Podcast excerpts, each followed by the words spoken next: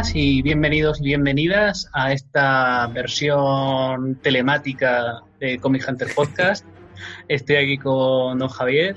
Hola. Y nada, vamos a, intentar hacer este programa a distancia, que es la primera vez. Puede que se note eso en la calidad del audio, o, por lo menos eso espero, porque si sacamos el mismo audio que equipo casi profesional y el micro del ordenador, mal vamos. Pero bueno, vamos a intentar hacerlo ligerito y, bien. Eh, a ver, para este programa tenemos la estructura habitual.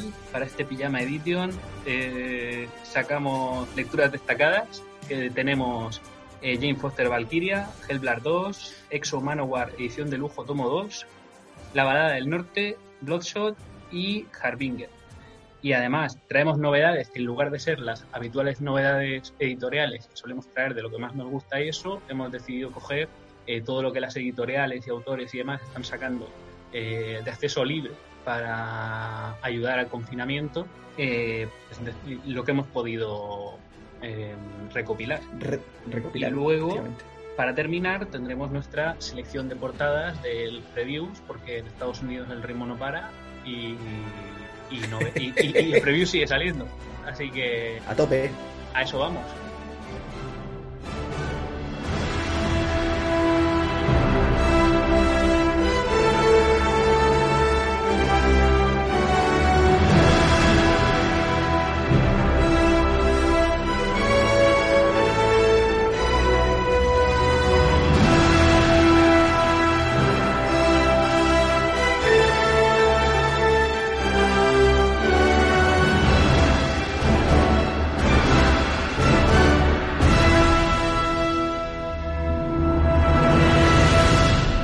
Pues comenzamos con la sección de lecturillas del mes. Eh, ya sabéis que es una sección completamente subjetiva en la que traemos pues nuestra selección de, lecturas de entre todo lo que leemos, lo que consideramos que es más reseñable. Y bueno, ¿qué nos trae este mes, señor Wicks? Pues este mes, bueno, este mes, en este última, último tiempo me he estado leyendo Jane Foster Valkyria a través de Marvel Unlimited, que es nuestro proveedor oficial y principal de material Marvel y bueno, ahora mismo en, en, España, eh, Panini tenía programado para hoy, día 2 de abril, eh, sacar el 6 de esta serie, en, que, ya tiene dibujo de, de Pera Pérez. Pero bueno, ahora hablaremos de quién dibuja en esta serie y cuándo y todo eso. Y, y, en Marvel Unlimited eh, hemos llegado hasta el número 3 de momento. ¿Qué decir de esta serie? Bueno, esta serie mm, que tiene el maravilloso dibujo de eh, Kazu con un color impresionante de, Jesús Aburtov también. Es una pasada. Pues nos narra un poco los inicios ¿no? de esta serie de Jane Foster como Valkyria. ¿no? Venimos de, em, de la Guerra de los Reinos y todo lo que pasó allí y, bueno, no, no diremos cómo, pero, pero Jane Foster es, es la Valkyria ahora, ¿no? Y tiene, tiene un arma guapísima que la lleva en un brazalete, es como un metal líquido que se transforma en lo que ella necesite, lo que ella quiera y tal. Guapísimo. Y está muy guay. Eh, he dicho ya que es de, de. No, no lo he dicho. De Jason Aaron, Jason Aaron y Al Ewing. Están los dos. en serio, ¿eh? Mm, están los dos escribiendo aquí. Tenemos al guionista de Hulk, que es probablemente la serie mejor considerada de. Bueno, probablemente no, no sé si ganó el Eisner, pero vamos, eh, estaba ahí entre las grandes favoritas a mejor serie del año y tal. y, bueno, Jason Aaron, que ha sido el, el arquitecto de, todo este mundo Thor y Asgardiano, que nos ha llevado hasta, hasta, la Guerra de los Reinos y que ahora continúa en Valkyria. ¿Cómo funcionan estos dos? ¿Funcionan bien juntos? Sí, sí, está guay. A ver, estos tres primeros numerillos son como un mini arco ¿no? de presentación eh, para el personaje. Te lo sitúa, pues, adaptándose. Pues, Jane Foster es una doctora humana, al fin y al cabo. Y verse con. Bueno, venía de ser Thor, ¿no? Pero. Digamos que estaba ya acostumbrada a ser Thor y ahora de repente sus poderes son otros totalmente diferentes. Ya no es diosa del trueno, ahora es Valkyria, que una Valkyria no es una diosa propiamente dicha, ¿no? Es, como otro ente de la mitología asgardiana. Según la, mitología asgardiana es como una especie de, seres angelicales, ¿no? Como que mezclan sí, ahí. Vienen a ser como unos ángeles, efectivamente, porque la- el trabajo de las valquirias, eh, que so- son guerreras, eh, si no me equivoco, mandadas por Odín, eh, que su cometido es llevar a los guerreros que lo merecen al Valhalla.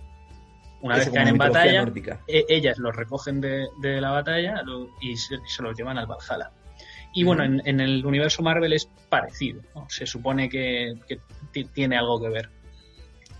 Eh, Pues ya, ya sabemos que la- la- la- bueno, la- las Valkyrias estas pues son se han hecho muy famosas a raíz de, de las películas de- del universo cinematográfico Marvel, ¿no? Y, y tenemos correcto. ahí un pues eso, un- unas actuaciones cojonudas y, y eso, muy bien caracterizadas, sobre todo en una película que está muy muy denostada, que es la de la de Thor Ragnarok. Sí, Thor Ragnarok que es una película de extremos. La gente o la adora o la odia. Entonces hay, hay mucho hating ahí. Pero, pero también hay mucha gente como tú, en concreto, que siempre tenéis la oportunidad a decir que es de, la- de las mejores, de las favoritas. Y, y es que a, a mí también me A mí- gusta. decir. A mí me gustó mucho y el papel de Tessa, Tessa Thompson, que, que es la actriz que hace de Valkyria, me parece, me parece un buen papel y un personaje que, que es entrañable. Y no solo eso, sino que luego es mola muchísimo y, y es muy de molar. Lo tenemos en, en la última peli de, de Vengadores, ¿no? En. ¿Cómo se llama? Eh, En Endgame. De Endgame. eh, con, con el Pegaso ahí a tope, dando todísimo. ¿no? Mí me, me, me mola mucho, ¿no? Sí, está guay, está guay. También te digo que no la veo como reina de, de Asgard. No, no, para nada. para Asgardianos nada. y Es tal, una pero cagada- bueno. una cagada, una cagada seria. Pero bueno, no Pero nos bueno, desviemos tanto. Tampoco es completamente, o sea, pasa completamente desapercibido. No es una cosa que sea importante ni, ni señalar, ¿no? Pero bueno, ahí No, está. vol- volvamos al Queda. cómic. Efectivo. El, el cómic de qué va? Eh, pues eso, como digo, nos presenta a Jane Foster eh, adaptándose a estos nuevos poderes. Eh. ¿Cuál es su cometido ahora, no? Con, con estos poderes. Y, y tiene unas conversaciones con Heimdall, eh, porque pues pasaba por allí después de la Guerra de los Reinos. y, Heimdall está en todos sitios. y le- Tiene lo, curioso de todo esto, eh, la narrativa es como súper ligera, súper fresca. Podrías estar leyéndote un Spider-Man perfectamente. O sea, la sensación es, es parecida. Porque es rollo, Comiqueo, comiqueo estándar. porque es rollo eh, compagino mi vida de civil con mis poderes de superhéroe. Ah, vale, vale. Entonces- Te a que, a, que, a que es el rollete de. Es de el rollete. De, de- de mi alter ego. eh, Claro, eh, entonces, pero ¿soy un superhéroe o soy una especie de diosa asgardiana que tiene que un cometido concreto o puedo hacer lo que yo quiera? Entonces, está un poco situando eso. Y, y todos lo hemos visto ya, que en la, en la portada del número 2 sale mm, este joder, Bullseye. Sí, efectivamente. ¿Y qué dices tú? El- ¿Qué el pinta mítico- Bullseye? el- mítico enemigo de de Daredevil, ¿no? Efectivamente. ¿Qué, qué pinta Bullseye todo, en todo esto? Pues como todas las series que tienen cierta conexión o salen de alguna manera de la Guerra de los Reinos, que ahora mismo son casi todas, casi en casi todas las series están teniendo algún tipo de repercusión, eh, esto va de que Bullseye se ha hecho con la espada de la anterior Valkyria. Que es una espada super especial, mitológica, que te cagas, que es eh, mortífera, a tope. Ti- Tiene sentido, ya que, eh, spoileando un poco, que ya hablamos de la guerra de Oreno en su momento, Brunilda muere en, en- cerca de, de la zona de acción de, de, Bullseye Nueva York, ¿no? y, y- sí, de- pero de la zona incluso, ¿no? Es como que, que muere ahí en la calle y es, es- es probable, ¿no? Que, aparte que lo hemos visto, ¿no? Que muchos de los cabroncetes estos eh, villani- villanillos de la tierra se aprovecharon de la, de la coyuntura para, para hacer eh, maldades. Entonces, pues entre ellas está, está esto, ¿no? De cogerla. Bien, y entonces, dice, La- ¿por, qué han, de Milán. por qué han elegido a este tío los guionistas para decir, pues que este, que robe la espada mortífera esta chunguísima? Pues porque, si, si lo pensamos, realmente Bullseye, su habilidad, su poder, eh, su característica, es que él puede transformar cualquier cosa en un arma mortal. A- a- además de su puntería, efectivamente lo que él hace Que es con también, cual- que, que también, Que- pero claro, que porque Colin, Farrell, Colin Farrell dejaba muy claro en su, en su diana en la frente que era, que era un poder principal, ¿no? efectivamente, además de la puntería, pero claro, eso va relacionado con el hecho de que efectivamente con cualquier objeto él puede utilizarlo como un arma mortal. Entonces, claro, coger a, a esa persona y ponerle en las manos el arma más mortífera supuestamente que hay, por lo menos míticamente, no mágicamente, es, es, es, es así, pues el, el combo es, es destructor. Bullseye, que, que, que en principio es una amenaza como cualquier otro villano, pues con este arma en las manos pues puede ser una cosa ya muy seria. Y bueno, luego ya, eh, para, digamos, finalizar esto, en el número 3, tenemos un baile dibujante impresionante, eh, porque que, que- que es aposta realmente, no es en plan me faltaba, me- le faltaba tiempo a Cafu para dibujar esto, y entonces lo hace otra gente. Eh. Tiene la excusa de siempre de están en otro universo, están en otra realidad, están en otra tal, ¿no? Entonces lo que hacen eh, es que vas viajando a través de diferentes reinos o capas de la realidad o dimensiones, por así decirlo, en un viaje eh, pues muy relacionado con esto de la vida y la muerte, eh, a dónde van las almas que no van al Valhalla, porque más o menos en la mitología asgardiana de Marvel, eh, los guerreros asgardianos cuando mueren van o al Valhalla si lo merecen o a, o a Hel, ¿no? Sí, pero hemos visto que realmente son sitios eh, físicos a, a los que se puede acceder, se puede estar y tanto, y tanto y- que lo hemos visto. y se, y se puede salir de allí. Quiero decir que, que pero cuando no van ahí, porque mueren y no, y no hay una mm, eh, no hay una transformación en, en- en otro cuerpo a, a otro plano, eh, ¿qué, qué pasa? Y pues viajamos un poco a eso, ¿no? Pasamos un poco por, por, por el Heaven, que es el, el reino de donde viven los ángeles y todo eso, que hemos visto que no tiene nada que ver con un cielo eh, paradisíaco Sí, el, el reino, sino que hay un ejército de, de ángeles y demás. Y bueno, y pasamos por diferentes etapas y es una cosa chula, así un poco abstracta, un poco, me recordó un poco ese nivel de abstracción como a Ragnarok, el cómic, que es un poco todo como muy leyenda, muy metafísico. Onírico. Y, y sí, y está ahí, como que tú lo ves físicamente, pero realmente son todo, o sea, no sabes dónde está, dónde es fábula o metáfora y dónde es eh, realidad que el personaje está haciendo esto físicamente, ¿sabes? Un poquito. Y nada, está muy guay. Eh, como digo, el dibujo de Cafu y el color de Aburtov son de lo mejor que he visto en los últimos años. Ah, Como, como ya le expresamos a él. Sí, es cierto. Pero una pasada, una pasada. o sea, Pero los digo, dibujantes, los dibujantes de este último número entiendo que sean dibujantes de mucho nivel, porque para, para continuar el, el rollete de, de sí, mira, te, lo, te, Peña, te lo- te voy a decir exactamente quiénes son. Peña muy seria. Pues aprovecho a preguntarte, ya que me he acordado ahora, ¿llegué a reseñar alguna vez el tomo de de Ángela, Reina del Infierno? Hablamos de ello, si no me equivoco, en el, en el programa que dedicamos a- a- al orgullo. ¿Puede ser? Efectivamente. Sí, sí, sí, sí.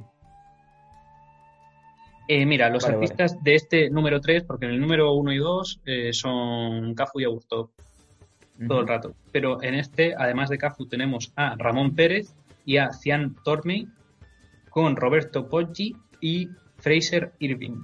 Y, y- y en color tenemos también a Fra- Fraser Irving, además de Aburto. Ah, Pues mira. Pues no me suenan, ¿eh? Será Pues cuestión de mi cultura. es decir, son es, es otro estilo, o sea, totalmente diferente. No eh, puedes decir, pues eh, es como el de Cafu, pero el de Cafu me gusta más. No, es, es que es otro Como el de. Cafu, ¿hay alguno? No, realmente No, no. me refiero, es que es súper personal el dibujo, no, no ya porque nos guste más o menos, ¿no? Porque también peca de otras cosas el dibujo de Cafu. Es bastante estático, por ejemplo, pero, pero a mí, ahí me flipa. Pero que, que es eso, que es que es muy personal su, su dibujo. Pero bueno, que se mantiene a un nivel que no da, no da un cantazo ahí de ¡guau! Ujú. ¿Qué es esta movida? ¿no? Como una Eh, no, efectivamente. de- de la está- Capitana Marvel. sí, sí, no, no llegas y, y te, y te encuentras esas páginas y dices, eh, ¿a quién han contratado para esto, por favor? No tiene ningún sentido, no, no, está, está guay. Ha pasado ya, por eso lo digo. claro, claro. Y bueno, también nos introduce a, un gran personaje que es el señor Caballo, que es el, Pegaso de... Ah, claro, porque tiene inteligencia. Eh, que hasta ahora no lo sabíamos, pero tiene nombre, se llama Mr. Horse, se llama Señor Caballo, y... y nombre apropiado. Valkyria, o sea, Jane Foster se queda flipadísima cuando el caballo le habla le dice, ¿pero tú hablas? Y dice, sí, lo que pasa es que hasta ahora pues no había hecho falta. Entonces no, lo vi necesario. Vaya tela. Y, y, como hemos visto por redes, la gente que sigue a lo habrá visto, eh, Valkyria se ve en la tesitura de dónde meter al caballo. Porque ahora el caballo va con ella. Y entonces... Imagino, y me, aventuro, imagino que será en, en el típico chamizo ese que hay por encima del edificio, ¿no? pues lo mete en su apartamento, en su salón. A tomar por culo. Y de hecho, eh, si no recuerdo mal, eh, hablando de fotorreferencias y demás, eh, Cafu comentó que era su salón o, una parte de su casa, que la había recreado más o menos de la misma manera que su apartamento. Qué bueno, qué bueno. Y nada, está, está guay. O sea, que muy recomendable Valkyria, ¿no? Sí, sí, Valkyria recomendable 100%. O sea, si te gusta la línea que lleva el Thor de Jason Aaron, eh, no te bajes. Es decir, sigue con esto porque además es un pelín más ligero. Tengo, menos mitológico. El todavía por leerme, tío. Pues es menos mitológico, quizá menos grandioso. porque, no está centrado en un personaje cardiano, 100%, eh, eh, ¿no? es, más, es un poquito más de la calle. Tiene, tiene sus modalidades de, míticas y, demás, pero, pero con los pies en la tierra un poco también. Se mantiene ahí entre los dos mundos. Y está, está muy guay. Muy bien, pues nada, ¿qué, más? El, ¿Qué más traigo? Traigo el número 2 de Hellblar, del que hablamos ah, ya mucho tiempo. ¿Cómo te gusta, ¿cómo te gusta Hellblar, macho? ¿Qué cosa No, entiendo, que la gente no hable de Hellblar. No, no lo entiendo. Hablé de Hellblade te mola, te mola muy loco. Hablé del tomo 1 eh, y más o menos cuando hablé del tomo 1 o había salido o estaba a punto de salir el tomo 2. Bueno, pues ya por fin me hice con él y, y no puedo decir nada, nada nuevo. Es decir, me, reitero en, todo lo que dije. De, guion está genial. Eh, son los hermanos Sierra, Alexis y Sergio Sierra, eh, uno al guion y otro al dibujo, respectivamente.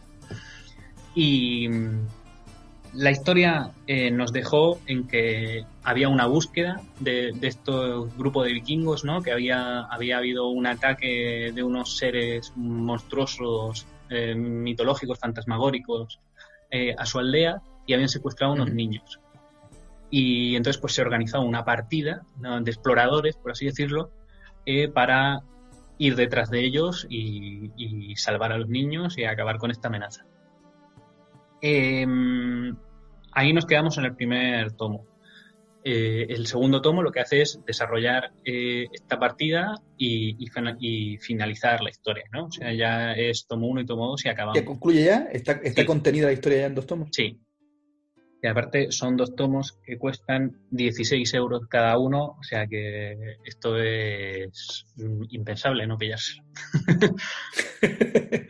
Está muy guay porque el primer tomo traía, o sea, era una presentación de personajes, era una presentación de la situación. Eh, en cuanto a atmósferas y ambientes, sí que es verdad que tenía el tono oscuro de los demonios fantasmagóricos, estos que son, son negros, son como sombras, y, pero tenía mucho también del color de, del, poblado, del bosque, todo nevado. El, el tomo 1 era más azul y este tomo es, es más oscuro, es más negro, porque es, es un, son escenas nocturnas también de cómo se infiltran en donde creen que pueden estar los, los malos. Eh, se juega también mucho con la magia, con la profecía, ¿no? De, no salimos del tema vikingo y de su mitología. Em, es que mola mucho el tema vikingo y daba mucho, ¿eh? El, antes de reorganizar la partida, eh, se basan en los augurios de, de, la gente con, de los oráculos o los es que no quiero llamarlo magos tampoco, ¿no? Porque no son magos al uso, pero sí son gente que, que, que, tiene un contacto con la magia, ¿no? y, básicamente em, deciden a través de, las premoniciones de ese oráculo eh, quién tiene que ir en la partida para... Un poco como el guerrero la misión. ¿no? Ahí de, tiene, tiene, tiene mucho tiene mucho del guerrero número 13, de hecho los, los propios autores eh, lo referencian dicen. En, pequeños artículos que tienen tanto al principio como al final, hablan un poco de, qué va la historia, cuál ha sido un poco el proceso para, para llevarla a cabo y, hablan, hablan del guerrero del número 13, hablan de Juego de Tronos, hablan de Vikings, hablan de videojuegos, eh, todas las influencias que han podido tener ¿no? para, para sacar adelante esta historia. Y efectivamente el guerrero número 13 está, está muy representado aquí. Y bueno, lo que digo, en este número 2 lo que vemos es un poco ya el por qué, decir, o sea, las semillas que sembraron en el número 1, pues ya recogemos, ¿no? Los frutos eh, de, de, de, esa, de, esos pequeñas, de esos pequeños datos que nos fueron soltando, ahora todo cobra sentido. Es una obra redonda y pues mira, ya sabemos por qué este que no tenía sentido que viniera, por qué tenía que venir. Y también vemos un poquito más de magia, que está muy guay, porque el nivel artístico de esta obra es top, absoluto, y, y, el, y cómo le meten la magia, lo bonito que está hecho, y, más en estos ambientes de oscuridad, de noche, de, fantasmas, te meten esa magia tan, tan luminosa, digamos, ¿no? Y está, está, está muy guay. Y cómo, me, encanta cómo cierra, efectivamente, todo lo que sembró en el primer número, cómo va cerrando, que no hay puntada sin hilo. Está, está muy guay en ese sentido. Y bueno, el, el dibujo, ya digo que es un estilo europeo Em, muy detallado, muy bonito, muy, muy limpio, es súper cuidado. Se notan ahí los plazos. Sí, sí, sin ninguna duda. Sin ninguna duda. Esto está al milímetro, o sea, está cuidadísimo. Y nada, poco, poco más que decir de aquí. Tampoco quiero darle mil vueltas al tema. Paso a la, paso a la a tope a la tercera lectura del mes. Bueno, eh, pues, es que como ya hablé de esta obra, eh, doy por hecho que ya he hablado de las cosas, pero es una edición de Yermo Ediciones, es un formato europeo de estos grandes, eh, con su tapadura. Cartoné. 16 euretes por. eran 50 y pico páginas, 60 y pico páginas, ahora mismo no, no recuerdo el dato. Pero vamos, es, es una maravilla de edición para tener en la estantería, en una estantería grande.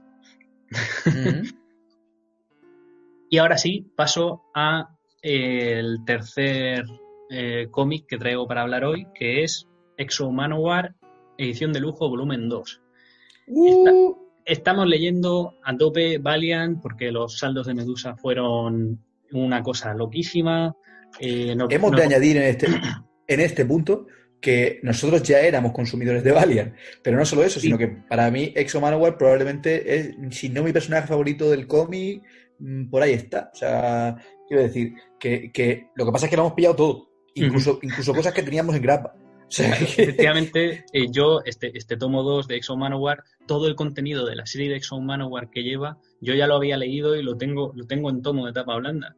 Por un lado de Aleta y por otro lado de Panini que hicieron más o menos el, mismo formato para que fuera coherente y tal, pero luego se canceló porque la historia de Valiant en España es, una odisea. Pero... Eh, y continúa, continúa siéndolo. Efectivamente. Entonces, bueno, entre todo lo que nos hemos leído de, de, Valiant, que bueno, que estamos en ello, ¿no? Tenemos mucho, mucho tomo todavía por delante. Porque yo, por ejemplo, yo, por ejemplo, era. Yo he seguido Exo Manowar a tope y he seguido Ninja, todo lo que hay de Ninja yo lo tenía ya, y luego alguna cosilla suelta más así picando. Pero de toda la magra, de todo lo gordo, pues de, el tomo de Bloodshot, eh, la eh, Harbinger y todo eso. yo de Harbinger no me había leído nada. Eh, el Toyo Arada es lo que tenía antes de, o sea, según salió, nos lo pillamos. y, se podía leer como tal, pero claro, eso venía de, de todo Harbinger que yo no realmente no había leído. Había leído un poco de, y de, Imperium y de, yo tenía Generación Cero que fue una serie ahí que no, nueve números. por, la que tú apostaste. pero, pero Harbinger Renegade, que salió a la vez y, y estaba entre las dos, digo, ¿cuál de estas dos me pillo? Y me pillé el número uno de cada una y seguí con Generación Cero, pero es que Harbinger Renegade tampoco duró. Quiero decir, ahí no hubo... No, no, no. De, de esas grapas sobrevivieron eso Manowar y no sé si algo más. ¿Sabes lo que te Creo que sí. Shadowman creo que siguió. O Shadowman, sí, puede ser. Mm. Bueno, el tomo Exo Manowar, edición de lujo, volumen 2. ¿Por qué este y no otro? ¿Por qué no hablar del 1? Por ejemplo, si, si me he releído desde el 1, Claro. pues tiene sentido. Y te explico por qué. Y probablemente me darás la razón. Porque estoy loco. Me lo leo al revés. Muy loco y me, y me da igual. toma. El tomo 1, todos lo hemos visto, está muy bien. eh, está guay como presentación del personaje. De, de dibujo está más flojete, también te digo. Si me dejas un segundo que te haga Sí, una sí. intromisión. Eh, lo hemos recomendado siempre. O sea, de hecho, en nuestra recomendación de Navidad, creo que lo recomendé yo, el, el, el tomo deluxe de, de que Cierto, ahora está a, a 5.000 euros en Guadalajara. Ese, ese tomo es glorioso de, su contra... O sea, es que es perfecto. Para mí es de las mejores ediciones que se han hecho en, este país.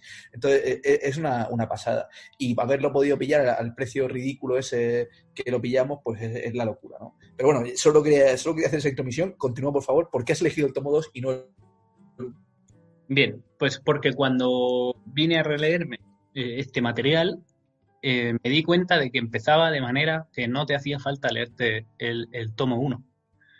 Eh, realmente empieza con una página que te pone en situación perfectamente y dice, Aris de Dacia es un dacio que se lo llevaron los extraterrestres, consiguió la armadura, se- no sé qué, y pum, y ahora estamos aquí. Y- Efectivamente, e, es la- el mismo planteamiento. O sea, de hecho, es muy común en esta serie el que de vez en cuando, para imagino que introducción a nuevos lectores, eh, eh, te, te traigan ese pequeño resumen, ¿no? Que, que también mola mucho cuando lo lees el, el desarrollo de lo que ha pasado, ¿no? Sobre Claro. todo porque tiene mucho, A ver, mucho de. ¿Está guay leérselo? Sí. ¿Está guay leérselo? Sí. Eh, ¿Es ¿Puedes leerte el No, 2 sin leerte el 1? Sí. Porque ya te digo, te explica en, en un texto de no llega a media página eh, qué ha pasado hasta ahora. Está muy bien que lo digas, porque además. Eh, ¿Y por qué quedando, es interesante? creo. Porque quedan, Eh, efectivamente. Esa es la otra razón. Que no solo que se puede leer solo, sino que sigue estando. Entonces, si a alguien le interesa el tema, pero uy, no, no me lo pillo porque es el 2 y el 1 no lo tengo y no sé qué, pues da igual, pillas del 2 porque se puede perfectamente y es un tomazo buenísimo. Claro, no seáis ridículos completistas como, como, como nos pasa a todos. Eh, no quiero tener el 2 como nosotros, pero no, no, en serio, yo, también, yo lo compraría. Si no hubiera podido pillar el 1, pillaría el 2. O sea, porque, porque es que si, si la serie es, con- o sea, quiero decir, está cerrada, o sea, no, no pasa nada, no, no te deja, no entras ahí en plan, oh, no me he leído el tomo anterior, no entiendo nada. No, no, esto no es. Se no es entiende Hitman, perfectamente, no- porque lo que ha pasado en el tomo anterior es lo que he dicho, eh, los, los extraterrestres secuestran a Nari, se lo llevan, hace una revolución de los esclavos de Espartaco allí en la nave, eh, consigue la armadura, eh, Sanjara, y, y, y lo- y los vapulea. Y entonces ya. dice, vuelvo a la Tierra. Y, vuelve a la Tierra y, por el tema de la, re- la relatividad del tiempo y demás, pues eh, está, en la época actual. En vez del siglo V, pues está ahora en el siglo XXI. Y, y esto empieza aquí. O sea, ¿para qué quieres saber más? Que decir, está guay leerte, pero, pero no es necesario para seguir entendiendo lo que pasa. Eh, sería como leerte, sería como leerte, pues, otras historias de- del personaje. Quiero decir, Igual que te digo eh, que la, la otra etapa, la que tenemos en Grapa, la, la última etapa que ha ido saliendo de, de 26 números, tú puedes empezar por ahí también. Y está guay tener el, vuelve a tener, está guay tener el trasfondo. Pero que vuelve a tener el, el- la primera, los primeros números son otra vez eh, ese ir a, de, de la, de Tierra a- al planeta este chungo y liberar los esclavos. Y, sea, eh, siempre que inicia una etapa Exo Manowar, la inicia así, pero por- por- para nuevos lectores también. O sea, Claro. Siempre que puedas entrar en Exo Manowar por un número uno, sea del volumen que sea, interesa. Eh, Bueno, pues vamos a empezar por el final, que es recomendando pillar el tomo 2 de Exo Manowar, edición de lujo. Eh, aquí, aquí En este tomo no solo viene la serie de Exo Manowar, eh, que, porque el material de Exo Manowar que trae esta serie sí lo había leído, pero lo demás no, lo demás son números de Unity. Que eso me pasó Que cuando, también, es- cuando me lo que leí en su está en el momento, tomo de Unity, ¿no? eh, pero el tomo de Unity es luego. Vale. No, Son los no- tomos anteriores. no comparten números. Esto, esto que es- rellenan el hueco. esto es anterior, esto es anterior. Es- de hecho, aquí empieza Unity. La serie de Unity, Efe- Por eso te digo, tal, creo que empieza el tomo, aquí. El tomo, de, el tomo de Unity creo que empieza en el 6 o en el 7. Entonces creo No, que más, esto más, justo- más, más adelante todavía. o en el 11. Exacto. por ahí. Es a, par- a partir del 12. mm, o por ahí. Pero que el, el- el- el- esto es material que te llena ese hueco, ¿no? O parte de ese hueco del que no tenemos en Te lo Unity. cuento. Te lo cuento. Ah, vale, vale, Unity, que lo vas a contar. Unity empieza aquí. Y tenemos Vale. se- eh, siete números de Unity. Ah, mira, pues siete enteros. Luego, del 8 al no sé qué, no recuerdo si era el 11, el 12 o cuánto, viene en el tomo de Armor Hunters. Ah, luego- Y luego ya viene el tomo de Unity, que, que empieza, pues no sé si es a partir del 12, a partir de, de- a partir de ahí, y ya te es, es otro arco, es como otra etapa de Unity, que también te puedo leer por su lado. Si tengo entendido que no es realmente necesario, porque esto es como una primera temporada, segunda temporada, tercera temporada.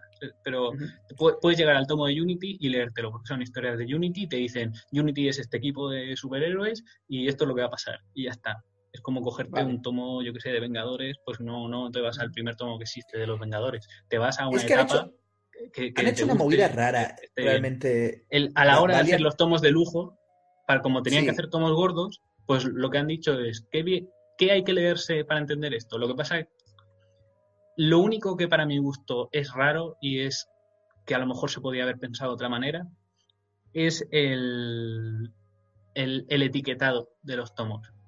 Quiere decir que a lo mejor en vez de llamarlo Exo Manowar edición de lujo 2, lo hubieras llamado Exo Manowar eh, 2, eh, Unity o algo así, ¿no? O sea, que tú sepas que Unity empieza aquí de alguna manera. Claro, que, no, porque va- si que no, no vas a tener aquí, que esto no es una recopilación de solo Exo Manowar.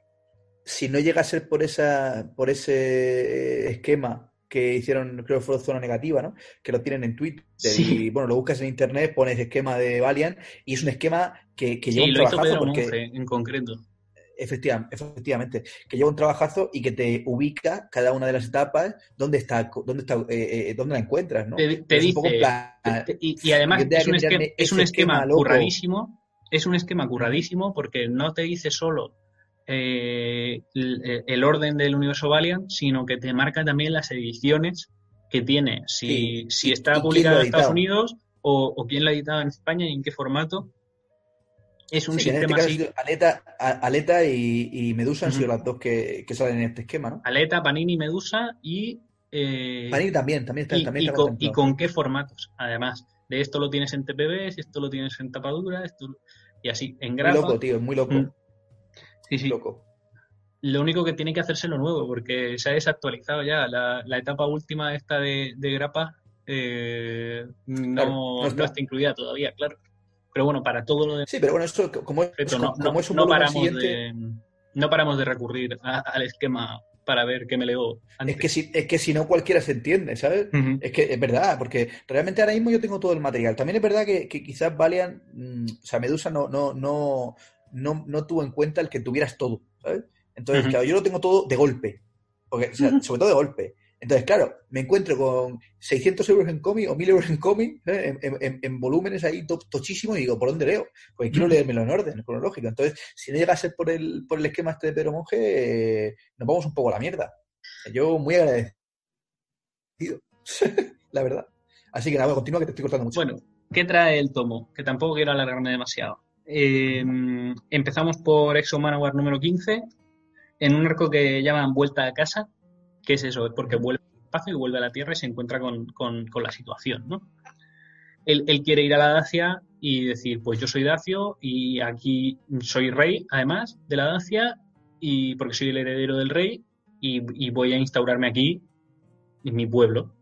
Y le dicen, ya muchacho, pero es que esto es Rumanía, aquí hay un sistema de gobierno ya y, y tú estás invadiendo un parque público. Y entonces, bueno, pues se encuentra con esa realidad de que Dacia ya no existe. y, y de mientras pues tienes a los americanos de un lado, a los chinos de otro, a los rusos, todos interesados en, en- en la tecnología alienígena y en quién viene a la Tierra y hacer qué. Y bueno, pues surgen lo- los conflictos eh, esperables de esta situación. Esto lo guioniza Robert Benditti, que si no me equivoco es el mismo que venía guionizando eh, toda la etapa del tomo 1. Y el dibujo es de Lee Garbett y Stefano Gaudiano. El dibujo de Lee Garbett es mm, buenísimo. Es decir, es, cuando nosotros hablamos de eh, dibujo Valiant, de estándar, de este dibujo es bueno, eh, Lee Garbett está ahí. O sea, Lee Garbett es un dibujazo. Además, eh, te mete aquí ya el personaje de Eternal Warrior, que estéticamente está muy guapo. Y con el color de eh, Moose Bauman, que me acordé de, de Bauman, de, me acordé de Bauman, de lo, claro, de nuestro amigo Bauman. efectivamente. Joder, pero vamos a decir quién es. Eh, de, de Brain, Bueno, ¿cómo sí, era? de- Underbrain. De los, de, de los fanzines. editorial- La editorial underground de fanzines Underbrain, que está en internet y que podéis comprar a un precio irrisorio fanzines muy guapos, que, por cierto, creo que aún no hemos reseñado. ¿eh? Sí, ¿no? Hablamos de algún. Reseñamos parte, pero nos falta Puede por, ser. por reseñar. Puede ser, hay que verlo. Bueno, habrá que terminar en algún momento. Bueno, pues eso, con Sí. el, el color de Moose Bauman es eh, muy correcto, muy acorde a, a- a la línea que lleva Valiant habitualmente. Y ya te digo, Lee Garbett, para mi gusto, de lo mejorcillo que hay en este tomo, si no fuera porque le supera eh, Cafu, que está aquí involucrado. eh, Siempre, Cafu al, fin, al final, ahora llegaré a, a la parte de CAF. Eh, a ver, el siguiente mm, arco del, del tomo es En Guerra con Unity. Mm, Unity básicamente es un grupo eh, de superhéroes o de mm, personas con habilidades especiales, mejor dicho, porque no son superhéroes al uso, porque eh, está ahí metido Ninjak, que, es un, que no es un superhéroe, es un mercenario, al fin y al cabo es un agente secreto que le pagan por, por los trabajos. Eh, tenemos al Eternal Warrior, tenemos a Lightwire también, y, y la cosa va de que, claro, la Tierra dice, vamos a ver, aquí ha venido un tío del espacio que dice que esto es para él y que no sé qué, pues habrá que habrá que, que pararle los pies. De hecho, lo que quieren es pararle los pies directamente. Este hombre Es una amenaza, es una amenaza, tiene un arma poderosísima y, y hay que ir y pararle. Y, y de eso va todo el segundo arco de la serie de Exomanowar, que también está guionizada por Robert Benditti, pero en este caso tiene dibujos de Cary Nord, Trevor Harshine y Vicente Cifuentes. Todo correcto. Eh, Todo color de todo- Ulises. Ujú. ¿Qué más? Pasamos a la parte del tomo que ya es Unity. Empieza la serie de Unity, los siete números. Tenemos un primer arco. Eh, bueno, toda la, la serie, desde, desde que empieza hasta, hasta el final del tomo, es Matt King haciendo de las suyas. Y tenemos en, los cuatro, en los cuatro primeros números a eh, Doug eh, Braithwaite, que hemos ya hablado de alguna vez de él, a pesar de lo difícil de pronunciar su nombre. Suele pasarnos, ¿eh? y, y color de Brian Rever. Eh, se llama Matar a un rey, el primer, el, el primer arco. Así que ya sabemos de qué va, o sea, seguimos en la misma dinámica, el- el- la historia sigue avanzando, hay muchísima acción, me digo, no hay uno, el, el guion no evoluciona de una manera loca, eh, es bastante plano en ese sentido, pero eh, la acción es muy buena. O sea, hay muy buena acción y al final pues no, no te cansas de leer, de que, de que no de que no consigan o bien matarlo o, o la cosa evolucione de otra manera, eh, pero está muy guay. Y en el último arco, los tres últimos números, que se llama Atrapados por Webnet, eh, también con guion de Matt King, ahí es donde ya dibuja Cafu. Que se nota que es un Cafu también de otra época más antiguo, no está como está ahora desatado en... Sí, o- claro, Cafu sigue siendo joven. en Valkyria o como estaba en Toyo Arada, que eso es una locura impresionante también. Eh, Pero bueno, no deja de ser Cafu, quiero decir. El, el nivel, eh, de dibujo hecho, de es, es- calidad. es- es lo me- a nivel dibujo, para mi gusto, a mí, a mí es, de lo que más, es lo que más me gusta del tomo. Y después, Garbet. Y, mm, ¿y qué te digo? Pues claro, la, la situación es que en un momento dado, eh, que más que menos sabe que Unity, eh, Exo Manowar es- está con Unity. Es decir, sabemos que a, a Arik no lo mata Unity porque entre cosas, está en la portada, creo, de, de Unity, o sea, no... Y aparte que sabemos que efectivamente Unity o la Tierra o los gobiernos no consiguen su objetivo de detener a, a Ari porque efectivamente Ari sigue, Exo Manowar sigue en sus series siempre. si No, es Arik, spoil- pues- no es spoiler decir que no logran su objetivo de detener. No es spoiler, ¿no? Y, y bueno, la verdad que, que es un tomo muy, muy disfrutable. Ya te digo, de artistas, pues sube y baja, porque claro, al final son. Por aquí tengo ocho números y por aquí siete, son 15 números. Al final es, es la publicación de, de casi dos años, si nos Año- ponemos. ah, sí, casi, casi año y medio, año y medio, dos años. y, Con los, con los palones de Valiant y tal. Y luego- Dos años. También eh, comentar al final, como casi todos estos, o por todos estos tomos de lujo, eh, trae al final su galería de portadas, sus guiones con Bocetitos. sus bocetos, sus dibujos sin color, que son una pasada. Aparte, trae- son, son bastantes páginas además y están muy chulos, muchos diseños. Y, y nada, poco más que decir de este tomo, que todavía se puede seguir encontrando por eh, 11.95 era 12 euros, 11.95, sí. 11.95 así que id a por él Ridículo. Claro. ah bueno no lo he comentado también aprovecho ahora antes de terminar en Hellblar 2 y en Hellblar 1 también al final también hay páginas de extras en las que vienen pues pin-ups con datos de los personajes eh, mola, ¿eh? elementos cosas explicativas de- del, de- del proceso creativo y está, está muy guay Y nada, pues vamos a pasar a ver qué te has leído tú. Muy bien. Pues, ¿qué he leído yo? ¿Qué traigo yo este mes? Pues como hemos dicho antes, eh, Universo Valiant, Valiant Locura. Entonces, si quieres, podemos hablar de, de dos tomazos enormes que nos hemos leído. Hemos leído más, pero bueno, Sí, estos son... Pero bueno, estos los tenemos leídos los dos. Efectivamente, que son eh, Bloodshot 1 y Harbinger. Harbinger también el 1, ¿vale? Que es que no hay más tampoco, ni creo que, que editen más de este formato, pero bueno. Eh, ¿Por qué empezamos? Bueno, eso, eso por un lado. Y luego he traído de Zapico eh, La balada del norte, que es un cómic que a mí me ha encantado y que, bueno, que está en versión digital y tal y que ya comentaremos, comentaremos después. Empezamos, si quieres, por Bloodshot.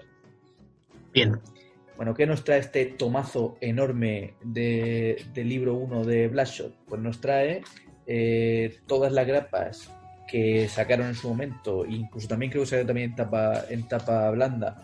eh, Probable. Claro, del 1 a- al 13 de Bloodshot, pero eh, del 10 al 13 son ya las Harbinger War, o sea, es el, el efectivamente, eh, ahí, de- ahí sí que ocurre esa, esa duplicidad que tenemos estos números en este tomo y además también los tenemos en el tomo de Harbinger Wars Efectivamente. eh, en el orden correcto de lectura. Claro, que lo suyo es que si tienes este tomo, te lo leas en el otro.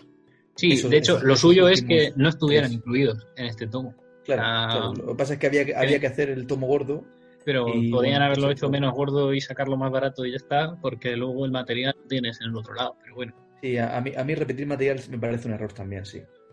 Pero bueno, eh, el tomo está muy bien, ¿vale? Realmente yo creo que va a ser difícil que, que- que no me guste algo de Valiant. Creo que Valiant es una editorial que, que se plantea las cosas muy bien, eh, tiene una estructura eh, que les hace, que les permite no tener que sacar, esto lo hemos comentado varias veces ya, no tener que sacar eh, series y Porque material sí. de las mismas series porque sí. Entonces están, no están sujetos a una obligación editorial de tener que sacar todos Claro. los meses eh, el cómic de, de tal personaje. De hecho, es muy normal el, el que, el que se pare una serie durante un tiempo y cuando hay un proyecto y hay un, buen equipo, pues se comienza la serie, ¿no? Entonces, suele haber más, eh, eh, digamos, una línea más clara que en otros cómics de, editoriales más grandes, ¿no? Donde, pues eso, puede hacer un baile de dibujantes de, la leche y tal. Aquí suele ser menos normal. Y si hay baile de dibujantes, que lo hay también, suele, suele elegirse lo que nosotros llamamos siempre como el estilo Valiant, ¿no? Que es como un estilo eh, muy, que, es muy regular y regular me refiero a regularidad, ¿no? Que es el dibujo es bueno, muy, muy, regular, que además se suele complementar con el mismo colorista, o se pretende que esté siempre el mismo colorista, ¿no? Y, es una línea que se continúa muy bien, no, no suele haber grandes cosas llamativas, ¿no? Luego hay dibujantes que a mí personalmente no me gustan nada, que, están en algunas cosas, ¿no? Pero no, no es el caso de este cómic, ¿no? ¿Qué encontramos aquí? Pues decíamos, guion de Dwayne Sbirzinski, si lo pronuncio bien, porque es como un nombre polaco Yo me lo complicadísimo, con y, eso. Y el dibujo, pues en general es de Manuel García, eh, de Manuel García, lo que serían las primeras nueve grapas, la etapa de Blasio, digamos, central. Ah, lo que hay que leerse. Eh, sí, que lo comparte con, Arturo Lozzi en, algunos números, ahora comentaremos eso. Y, después en la Harbinger World que dibuja Barry Kingston. Eh, bueno, pues tenemos ahí dos dibujantes que, se reparten un poco el trabajo este de, de Blasio. ¿Qué nos cuenta? Bueno, y luego hay 100.000 entintadores, 100.000 coloristas, y la verdad que tampoco hay nada que, a excepción del color en algunos números, en el número 13 de hecho, de Clayton Grain, que se ve claramente que es un color más oscuro y su estilo y tal, yo igual por desconocimiento también de ser dibujantes y coloristas de, segundo menos, menos conocidos, ¿no? Pues no, no tengo tampoco las capacidades para ver los matices del color de un número a otro, entonces tampoco. Sigue una línea muy parecida también este cómic, me refiero que no, no, te rompe en ningún momento el esquema, sabes lo que estás leyendo y no hay ningún momento en el que digas, ¿what? ¿Qué está pasando aquí? Como, como sí pasará en Harbinger, que luego lo comentaremos. Bien, ¿Qué nos encontramos aquí? Pues lo han dividido en, tres, eh, en tres capítulos, ¿no? Uno que se llama el primero El Mundo en Llamas, que es de la grapa 1 a la grapa 4, eh, Auge y Caída, de la 5 a la 9, y luego la Harbinger World. ¿De qué va este tema de Blasio y tal? Eh, bueno, para los que no conozcan a Blasio, es un buen punto de entrada porque realmente te está contando toda la historia de inicio de este personaje. Y, sí, sí, el, primer arco es un arco de origen, totalmente. Efectivamente. El primer arco tenemos un arco de origen donde nos cuentan quién es Blasio, a qué se dedica y, por qué está en este universo.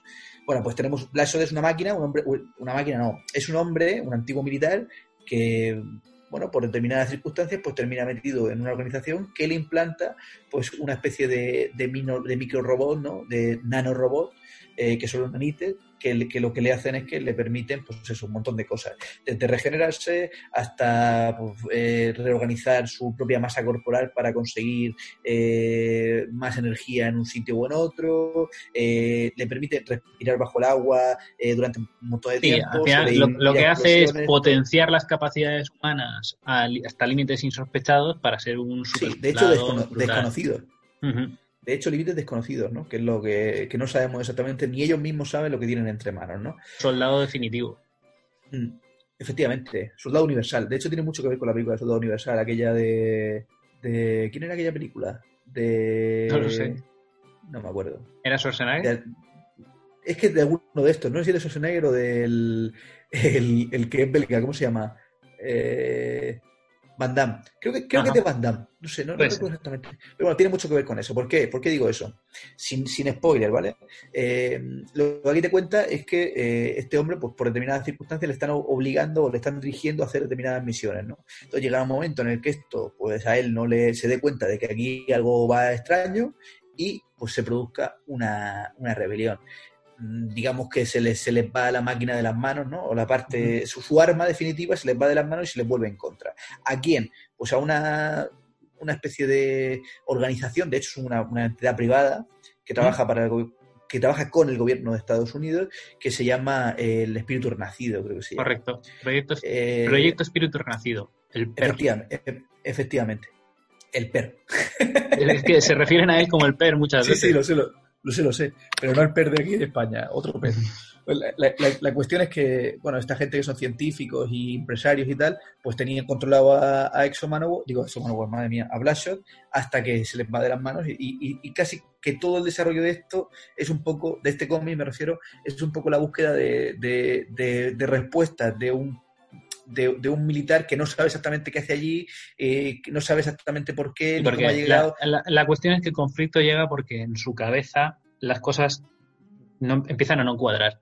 sus recuerdos, eh, la motivación de por qué hace las cosas, eh, empieza a haber ahí un cacao loco que no que, hace cortocircuito ahí. esto no está funcionando como debe. Efectivamente, algo chirría ahí a tope y, eso pues le lleva a, plantearse cosas. Aparte, evidentemente hay intervención eh, externa de enemigos de la corporación esta que intentan pues, volver, que tampoco es que sean amigos, o sí, no sabemos, ¿no? Tampoco quiero yo spoilear. Entonces, ahí están, ¿no? Eh, eh, le ayudan a salir un poco de, ese estado de, pues eso, de, inconsciencia, ¿no? Entonces, pues se libera y ya va tomando sus propias decisiones con violentos resultados, porque evidentemente el, la gran capacidad de, de Blasio, aparte de tener los nanites, es que es un militar del copón y lo mata todo entonces, pues bueno, pues eso, eso tenemos. Aquí quiero hacer un inciso en que la película, para el que no la haya visto, porque ni la hemos comentado, no sé si la comentaremos no, o no, no sé. creo que no, no, lo sé, si se hace se hará. Igual hace ya eh, mucho de, la película. puede ser. Cuenta esta historia exactamente, o sea, muy parecida, ¿no? Toma, toma sí, este lo, lo, cuenta de otra manera, pero, pero en esencia eh, o sea, realmente capta la esencia del personaje, aunque te lo cuente un poquito de otra manera, pero sí. Efectivamente. Eh, el guion, el guion eh, del señor Dwayne Swarzinski eh, es bastante sólido, por lo menos a mí me lo parece, porque se lee muy bien, muy rápido. yo realmente me lo leí en una sentada de este tomo y es un tomo serio. Sí, la verdad que se lee rapidito porque es una acción muy fluida. Al, final es, es, un cómic de acción y, Efectivamente. y, está, está la, narración gráfica además te lleva muy, muy bien. Entonces se, se lee ligero.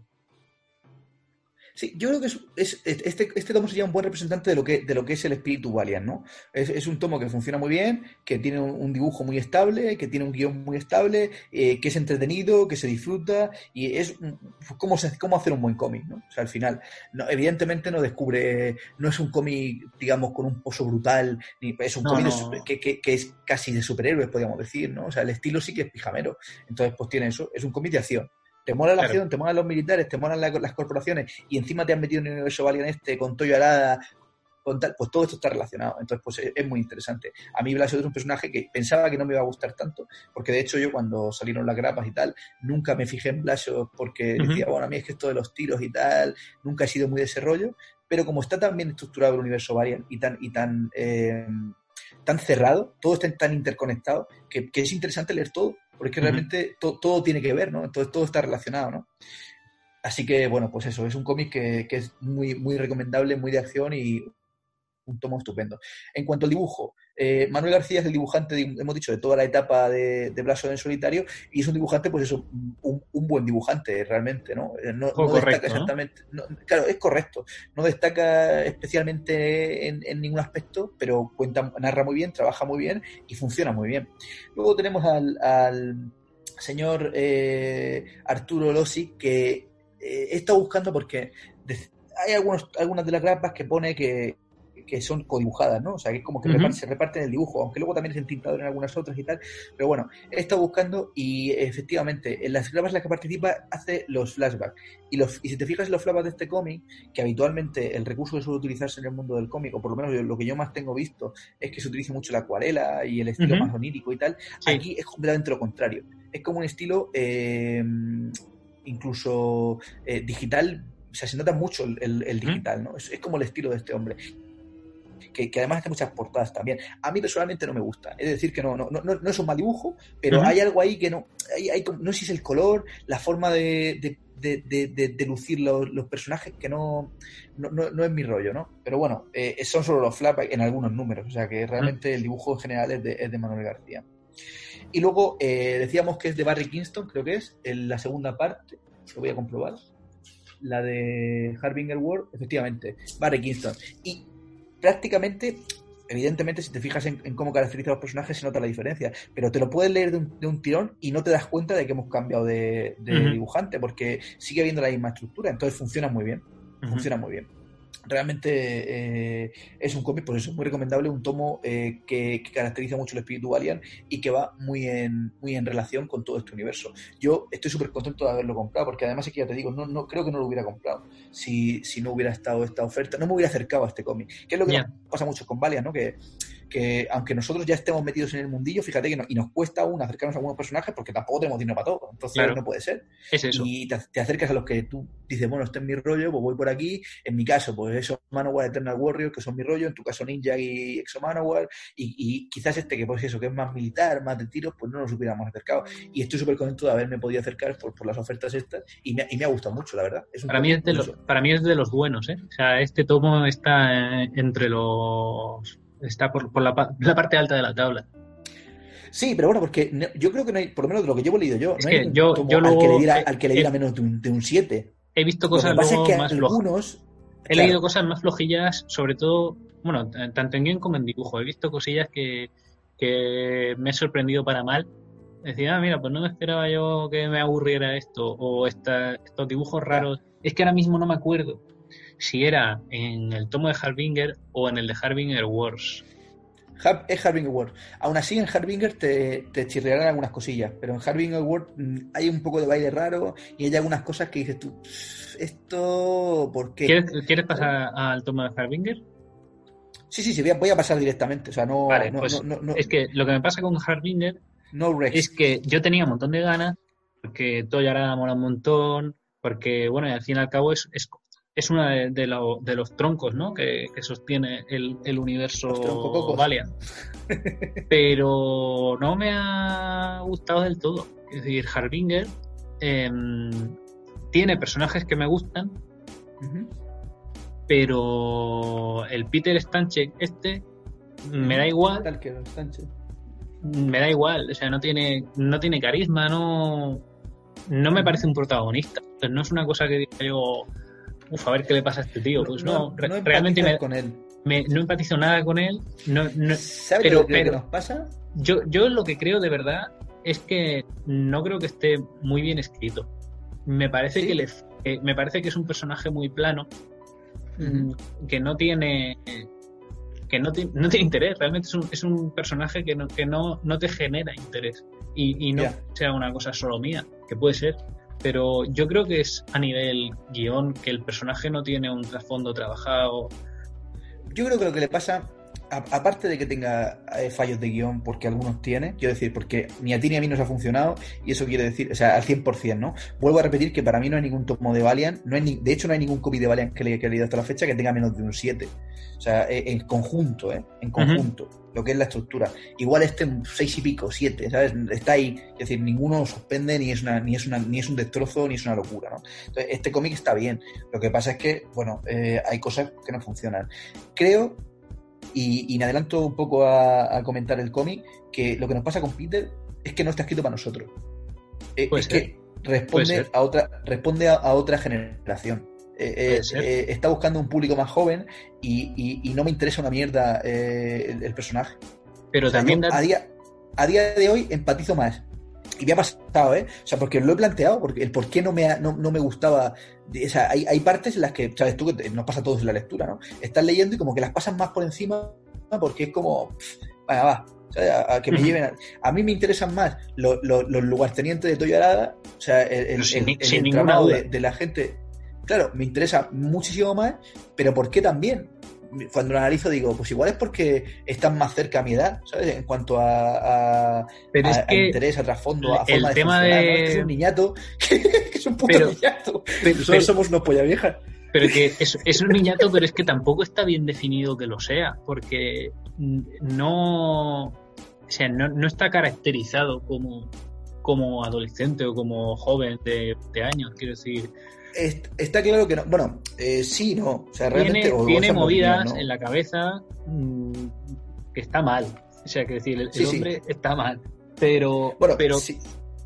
Pero que no lo veo yo, que no tiene capas como para que digas tú, pues mira, lo entiendo porque, en plan, no me puedo identificar con él porque no estoy en esa situación, pero entiendo que hace esto por esto y por esto. No, no. Pero no, y yo creo que además el, la propia editorial no, no tenían una idea muy clara de por dónde iban con este personaje, porque un detalle tontísimo, que es que en algunos sitios eh, es rubio, en otros sitios es moreno. y es castaño. tiene El, pelo más corto, más que o sea, no está definido ni siquiera a nivel artístico cómo tiene que ser ese personaje. No. Entonces, es un tío random, total, que, que no tiene nada característico y además no hay una constancia. Me Entonces no por ahí ese tío también normal. Fuese el motivo, fuese el motivo, y yo hubiera hecho lo mismo que tú, que por el que seguiste generación, eh, generación cero y no, y no Renegade. Porque esos son mucho más carismáticos y, están mucho mejor definidos dentro de estereotipos también, pero mucho mejor definidos los personajes de generación cero, ¿no? Pero bueno, eh, si quieres nos metemos ya en el cómic y ya vamos, cuando llegue el momento vamos ahí, ¿vale? Bien, pues nos encontramos con un tomo de edición de lujo también, un, número uno, no hay más, eh, que es bastante más fino que el resto, he de decirlo, y que, y que bueno, eh, responde a las grapas del 1 al 10 de, de Harbingers, ¿vale? Que es una serie pues que, que intentaba ser. Eh, es, se le llama la serie mutante de, los, Sí, porque al, final es lo que es, efectivamente. Es la versión del universo Valiant de los mutantes. Son, son su. efectivamente. Que aquí no se llaman mutantes, ahí se llaman SEAL. Y, bueno, ¿cómo funciona esta gente?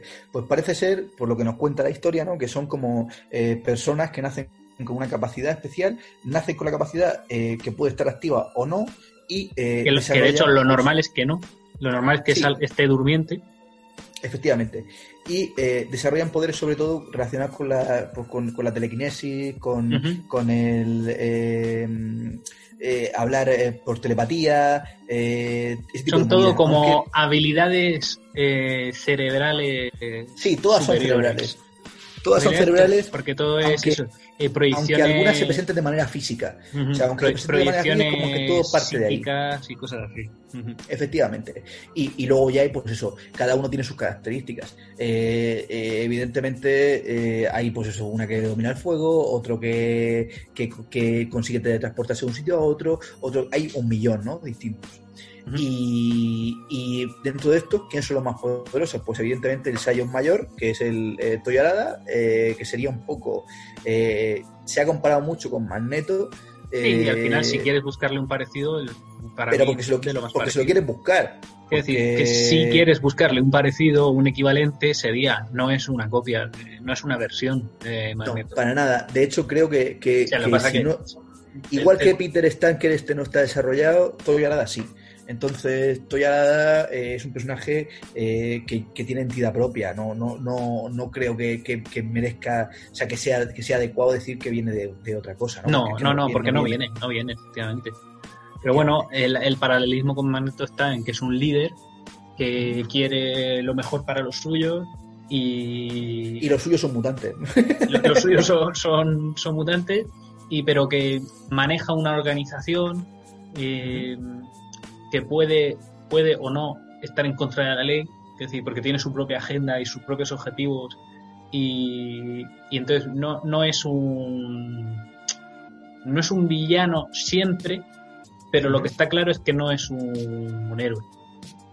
Efecto, no, para nada. O sea, sí, sí, sí, es que no puede serlo. O sea, y, más si, si hemos llegado incluso a plantearnos que si Superman dejaría de ser un héroe por matar al, al ¿cómo se llama? Al, general, general o, coronel, a Thor, eh, pues entonces no podíamos ni, ni, ni plantear este tío que, fuera, que fuera un héroe, ¿no? Porque realmente eh, no, no, tiene ningún problema en hacer lo que sea necesario para que ahí sí que tiene paralelismo con Magneto, ¿no? Para conseguir por la liberación. Por eso, por eso te digo que lo, que tiene en paralelo con Magneto es eso, que es el líder, es un líder o autoimpuesto, porque al fin y al cabo es súper poderoso. Entonces dice, pues esto se va a hacer, ya veréis que lo voy a hacer yo como digo yo.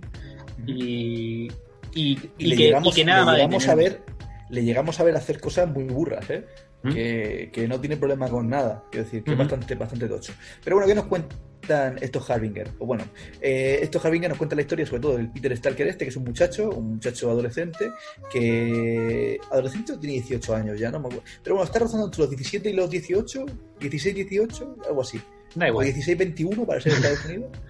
Entonces, no sé, eh, es un poco el, pues eso, el querer hacer eh, un nuevo grupo superheroico, ¿no? Sería como un, como, un nuevo grupo de los X-Men, pero partiendo de este tío, ¿no? Es como un tío que de repente está metido. porque la historia de este tío, ¿cuál es? Pues es un tío que sufre un montón de movidas psicológicas, psiquiátricas, porque no sabe si, si tiene poderes o no, pero le pasan cosas muy raras. Entonces, toda su vida es una movida, sus padres no le quieren, no sé qué, lo meten en un psiquiátrico, tal cual, se junta con un, con un John Cazo que es colega suyo y se hace súper amigo y el tío va súper drogado también, movidas. Entonces Toyo lo ve, sabe que es un, un CEO de un poder tremendo y lo, lo quiere llevar para su bando. Entonces lo, lo quiere convencer para meterlo en la, en la organización de Toyo Arada, que son los Harbingers. ¿no? Son, son, son, son, los Harbingers. Sí, sí. Son los Harbingers que es una, dentro de la organización de Toyo Arada, porque Toyo Arada al final es un, es un filántropo y un y un empresario de muchísimo éxito, multi, multimillonario, eh, ¿Mm? infinito millonario, que aparte pues tiene secretamente la organización Harbinger, que son CEOs de gran poder, pues que trabajan para él, ¿no? Y, y que trabajan para los planes de él. Entre los que se y tienen, y tienen una academia. Y tienen una academia mutante como la de Charles Xavier, evidentemente. Entonces se lleva a, Peter a la academia esta, pero Peter, porque que es una de las cosas por las que a lo mejor no nos cae bien, pues no, no encaja con nada, porque tiene muchos problemas en su vida y no le va nada, y, y entonces pues es un renegado, ¿no? Entonces aquí aparecen los renegades, ¿no? Los, renegados, los Harbinger renegados. Sí, básicamente lo que pasa es que hay un problema con Toyo Arada, de la gente que está dentro de la organización, eh, Peter Stanchek, este, el, su situación, y ahí entra en juego Livewire, que es una de las, si no la más importante, una de las sí, es la, más es importantes, la, la de, de, de, de, de Toyo, pero digamos que le traiciona o, o, bueno, no, tampoco traicionar, pero básicamente que ella empieza a pensar que a lo mejor Toyo no está haciendo las cosas como se deben, ¿no? Eh, con, con, con, respecto a este tío. Uh -huh. y, y, ahí entra, entra el conflicto que luego se sigue viendo en, en la historia de, de, de, Valiant y de Toyo Arada y la relación con Lightwire, que siempre un poco difusa porque para ella es su maestro y eso no nada lo cambia. Entonces, eso no cambia. Tiene un, un, respeto hacia él. Uh -huh. Lo que pasa que también tiene ella una lucha interna de, de si él está haciendo las cosas bien o no. Sí, porque al final son decisiones propias de él y punto, ¿sabes? No, no uh -huh. hay nadie más. Él tiene su plan y le da igual todo lo demás, ¿no? Eh, ¿Cómo funciona? Bueno, decíamos, hay que hablar también del sacerdote sangrante este, o el, el, sí. el no recuerdo cómo se llama. Monje, creo que es. El monje, el monje de sangre o monje sangrante, que es otro, otro SIOT súper antiguo, que Toyarada tiene eh, relación con él y, y, y, lo utiliza como oráculo, ¿no? Lo que uh -huh. pasa es que es otro que también tiene sus planes o no decir sus planes o una visión más global y más objetiva de la situación, entonces uh -huh. pues también actúa para, para, comunicarse con Peter e intentar pues, cada uno que siga eh, eh, su papel en una, en una, especie de trama brutal, ¿no? Que es al final lo que vamos, ¿no? Por un lado eh, está Peter, que es súper poderoso, y por otro lado está Toyo, que es más poderoso incluso o igual, pero más viejo también. Entonces, pues tiene uh -huh. un control tremendo de sus poderes y tal que Peter no tiene, ¿no? Entonces, Peter, ¿qué hace? Pues se enfrenta a Toyo, sale de allí. Bueno, a todo esto, vemos el nacimiento de un personaje que a mí no me gusta nada tampoco, que, que es Fate, ¿no? Es un personaje uh -huh. de Valiant. O sea, pues que a es mí, una superheroína. De, del tomo o no sé si era este, ya te digo, es que mezclo mucho la historia de este tomo con, eh, con Harbinger Wars y, y, a mí es de los personajes que mejor me ha caído. Pero no te cae bien ninguno, porque si no, no, no lo entendería tampoco. Bueno, e, es con, con, con, con Faye yo creo que lo que nos pasa, y ahí sí que es seguro, es que es un poco, eh, o sea, está fuera de nuestro contexto. O sea, uh -huh. todas las referencias que hace Faye cómicas, porque además es un personaje con bastante descargue cómico y tal, eh, a mí no me llegan porque no son de mi época. Entonces, o sea, o no son de mi, de, de mi pues eso, de, de mi círculo de, de, intereses. Entonces, pues no, está fuera de, de, esquema para mí. Pero bueno, ahí está, ¿no? Es una superheroína que, que su característica es que pues, está eh, físicamente eh, está bastante gorda, entonces, y, y vuela. Está clínicamente obesa. Sí, y, y, vuela, ¿no? Entonces, pues eso es lo que hace. ¿Y quién despierta? Porque decíamos que hay algunos que no están despiertos. ¿Quién le despierta? Pues ahí está el tema, ¿no? Que la, que la despiertan en este tomo. Entonces le aparecen los superpoderes de poder volar, ¿no? Uh -huh. y, y, al final, pues termina uniéndose a, al grupo este nuevo de renegados que, que, crea Peter, en el que aparecen pues, luego otros personajes que son Flamenco, Torkelson y, y, ya está. Bueno, y la chica esta que no cómo se llama, una chica humana con la que él tiene una la que no tiene poderes. Extraña. Sí, que... con la que él tiene una relación muy extraña, incluyendo una violación, cosa que, que es eh, para mí una cosa rarísima y que me desagradó bastante en plan... Mm, Pero eso te digo, que a mí de este grupo mm, no es que no he cogido, no tenía carisma ninguno, ya te digo, a mí la que mejor me ha caído ha sido Faith, por, por esas referencias así a, la cultura pop, eh, que, que, de hecho no recuerdo ahora mismo, vamos, referencias a Star Wars seguro. Pero luego. hay alguna de Anillo que está a, Marvel, a, Marvel ADC seguro que había algo también. Señor de los Anillos. Había varias cosas así, de, cosas frikis que dices, vale, Faith es una friki. Ok. Pero, pero ya está. O sea, es, que los demás es que no, no, te cuentan nada de ellos como para que digas este personaje me gusta o no me gusta. Es que no sabes nada de ellos, es que no recuerdas sus caras, no recuerdas nada de... O sea, son olvidables, muy olvidables. Bueno, pues el, tomo avanzando desde la historia de Peter, que es la central, a luego cada una de las historias, una grapilla dedicada a cada uno de los personajes estos nuevos, ¿no? Pues Torkenson, que es un tío que vive en una furgoneta porque está paralítico eh, y está paralítico o no puede levantarse de la cama, no sabemos por qué, pero es un CEO de un poder tremendo que puede proyectar una, imagen sólida de sí mismo y toda la movida. Eh, Flamingo, que es una stripper eh, que puede controlar el fuego en el momento que la despiertan, claro. así van desarrollándose y se van haciendo su como colegas, ¿no? Hacen como un grupo y es un grupo de superhéroes pues que va a hacer algo que no saben exactamente qué es, pero que el monje rojo este, el monje sangrante, le ha dicho a Peter que tiene que hacer. Entonces, pues como que le ha guiado hacia unos sitios, pero Peter no sabe ni por qué, ni cuándo, ni nada, ¿no? Entonces, todo esto se desarrollará luego en la Harbinger World, ¿no? Que es lo que veremos después con este grupo, que se juntará con el grupo que Blashot también libera en, los eh, laboratorios de espíritu nacido, que son la generación cero, y con el grupo de los Harbinger, que son los de Toyorada. Entonces tenemos tres grupos de SEAL que cada uno tiene unos intereses distintos y que sí que fraguarán en, el combate ese, en la guerra esa de la Herbinger, que es interesante, ¿no? Que es bastante más interesante quizás que este tomo. Yo decir, del dibujo, eh, el dibujo, el dibujante, eh, digamos, eh, más estable es Cary Evans y bueno, e, es un dibujo pues también muy rollo, muy rollo Valiant, un dibujo bastante adecuado, digamos, ¿no? En, eh, bastante equilibrado en, casi todo el tomo y a mí no me ha desagradado, quiero decir, me ha parecido bastante, bastante bien. Lo que pasa es que tampoco, pues eso, no me, no me llama mucho la atención en cuanto, bueno, pues eso, estable, ¿no? Bien. Luego, Matthew Clark, que en el tomo, que, un segundo, que la grapa número 10 dibuja, me ha, me, ha, llamado mucho la atención que hace el pelo de Fake como, como en plan ochentero ahí a tope. Le mete así como un, como un, un decapado así loco, con, no sé, que, que, que, me ha chocado. Pero bueno, que... ¿Qué ha dicho? Pues para mí va a ir peinada así. Que bueno, vale. Sí, sí, o sea, y, eso sí que me rompe un poco. O sea, el que me cambien las características principales de los personajes me rompe, me rompe un poquillo. Pero bueno, en general el dibujo no es malo no, no, está, no está mal, es un dibujo estable. Entonces, pues bueno, pues ahí está. Eh, luego hay, hay, un tomillo, hay, hay un, par de grapas, no sé si una solo o un par, que dibuja Pere Pérez, que, que Pere Pérez tiene un dibujo bastante, bastante bueno y, ahí me gusta, me, parece que es de lo mejorcito del dibujo. ¿no? Eh, dibuja Pere Pérez. Pere eh, Pérez ha hecho 9. y Álvaro Martínez en el 10 que Álvaro Martínez también está bastante bien en el dibujo, en el 10. Hay un poco de baile de dibujantes, sobre todo en, los últimos, en las últimas grapas, en las mm. últimas tres o cuatro grapillas, como son de personajes también, son historias como, como cerradas en cuanto a que eh, se, entienden solas, porque es ir a cada uno de los... Es como una grapa dedicada a cada personaje, ¿no? Ah. Entonces, sí que buscar un dibujante para cada personaje, pues a lo mejor pues era una cosa que tampoco tampoco chirriaba tanto, ¿no? No sé, a excepción de, ese, de ese decapado raro, lo demás, pues, ok. Decía que Pera Pérez eh, tiene sus cosillas por ahí por Valiant, siempre en los tomos lo vemos porque ha hecho un número de no sé qué, un número de no sé cuánto.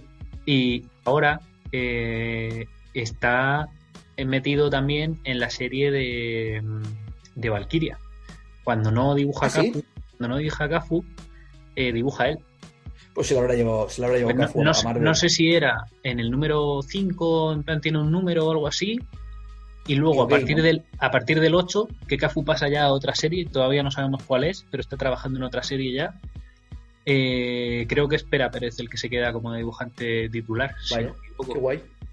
pues, siempre, siempre da gusto que más españoles de la escuela de aquí vayan a trabajar a Marvel, ¿no? Es interesante. Imagino que habrá entrado a raíz de Cafu, porque si han trabajado juntos en serie, eh, toda la misma camada de, de Valiant, ¿no?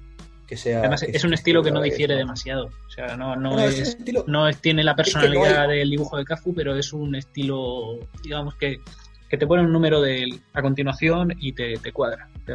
Efectivamente.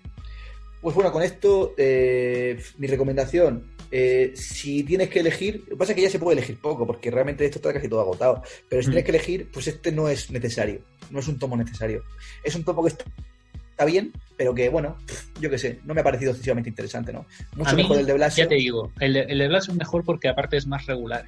En este, este tiene pros y contras. Tiene cosas buenas, que son todo lo que tiene que ver con Toyo Arada, conocer todo el trasfondo de Toyo Arada. Claro que es eh, interesante también. Es, interesante, eso sí, pero toda la otra parte de la, otra línea de, digamos, los protagonistas. Sí, todo lo que tiene que ver con Peter, pues no me interesa. No, no, no interesa tanto, efectivamente. Efectivamente. Y, y, y, pues ya está, pasamos si quieres a mi última reseñilla. Dale, gaña. Pues el último ya decía que, es quizás, eh, bueno, sale completamente de órbita de lo que estábamos hablando hace, hace un momento, de este universo americano, eh, Made in Spain, de, estilo europeo total, eh, que es La Balada del Norte, del señor Alfonso Zapico. ¿Qué, es esto? ¿Por qué lo traigo? Además, bueno, pues principalmente porque queríamos, y eso lo comentamos en el, en el podcast, queríamos trabajar eh, el tema de, todo lo que se está ofreciendo, y esto lo hablaremos después en novedades, ¿no? Todo lo que se está ofreciendo por parte de las editoriales de manera gratuita y tal.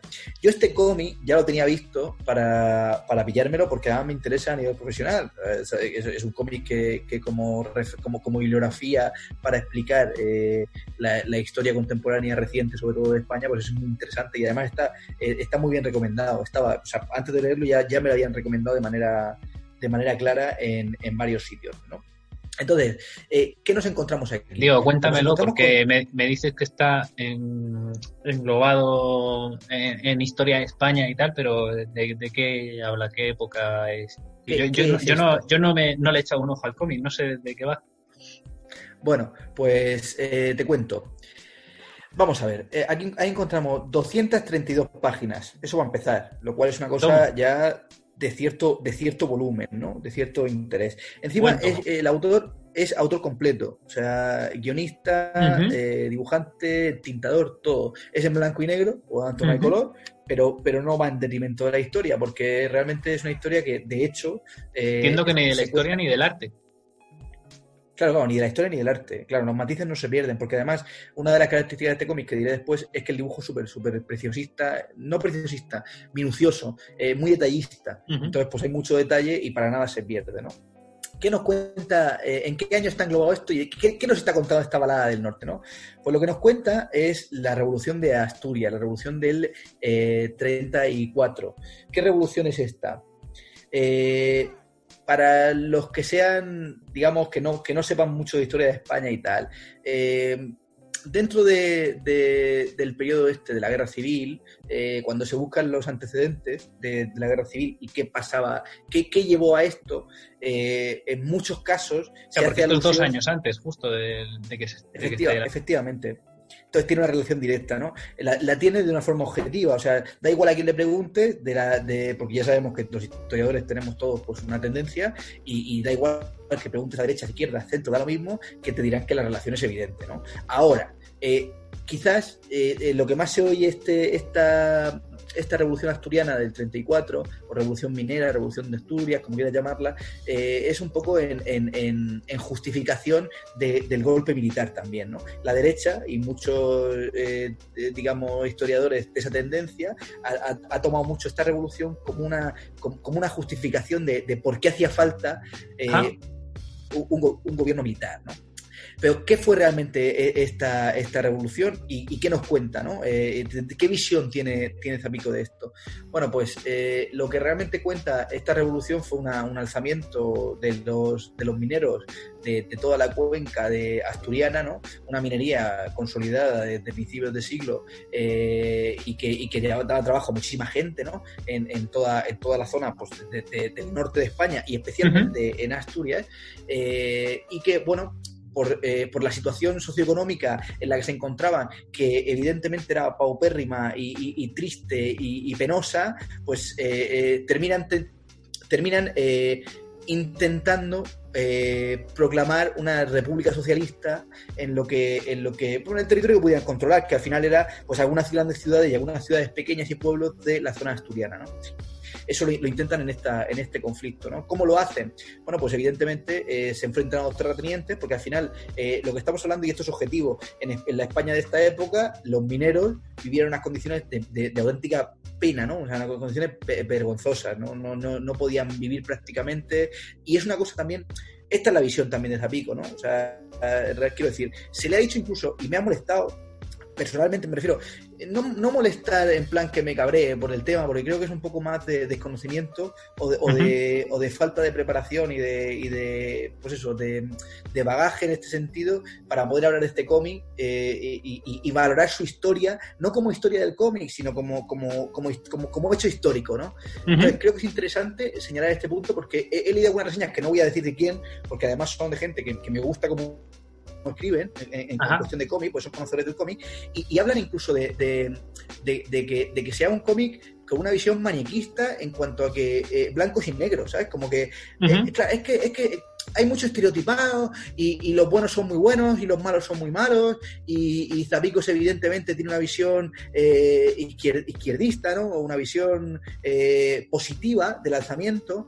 Bueno, e, esto realmente es que no es así. O sea, quiero decir, es que ni siquiera en el cómic. El, cómic tiene muchos tintes porque además el personaje principal del cómic es un, un un burgués, o sea, es un, un, joven de la burguesía, un liberal que realmente tiene una, una profesión no, liberal en cuanto a profesión, porque es periodista, ¿no? Entonces viene de esa, de eso, de esa nobleza terrateniente de asturiana y, se, separa completamente de eso para irse a estudiar a Madrid o a trabajar a Madrid, ¿no? De periodista y tal, y, es el que nos cuenta es, quizás el, protagonista principal ¿no? de la historia. Aunque en este primer tomo, porque eso hay que decirlo, llevamos tres tomos publicados y en las últimas entrevistas que he visto de Zapico decía que, pensaba terminarlo, pero, pero que no tiene pinta. Porque, no, sabía, no sabía cómo lo iba a cerrar, ¿no?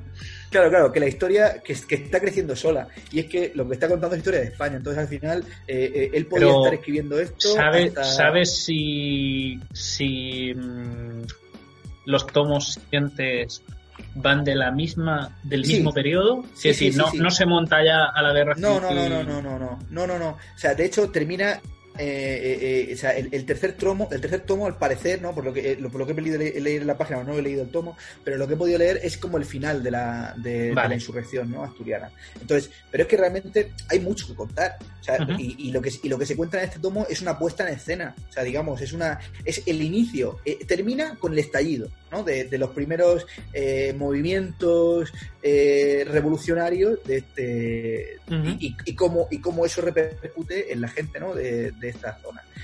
Eh, decía que me, que me molestaba un poco el que, el que se dijese que era tendencioso, porque evidentemente todo el mundo es tendencioso en cierta medida, ¿no? Pero, pero la verdad es que lo que este hombre está contando aquí y los personajes que saca eh, eh, están muy, muy bien caracterizados, hasta el punto de que, de que a, mí hay imágenes, digamos, sobre todo de los mineros en situaciones de, pues eso, reuniones obreras y, vida del minero, la vida, digamos, diaria en su casa, con su familia, que, que, son como las fotografías, o sea, es que no hace falta irse a, textos académicos pones en Google eh, mineros eh, inicios del 20 o mineros eh, asturianos y te salen las... Es que son iguales, quiero decir, mm. que esas condiciones, y de hecho eran condiciones que no solo estaban reconocidas en España como deplorables, sino que a nivel internacional, o sea, todo el mundo sabía que los mineros vivían mal. Vivían mal en todos sitios, pero, pero es que en España a inicios de, los años 30, peor incluso, o sea, mm. en relación con el resto, ¿no? Aquí hay, pasado una dictadura ya, habíamos pasado una, estábamos en una república,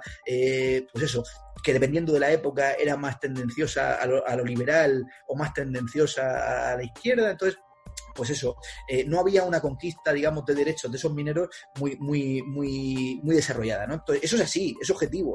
Entonces, que nos caen bien los mineros, pues evidentemente no te va a caer bien el terrateniente que, que, vive de, explotar a la gente, pero, que eso es una cosa objetiva, me parece a mí una cosa objetiva.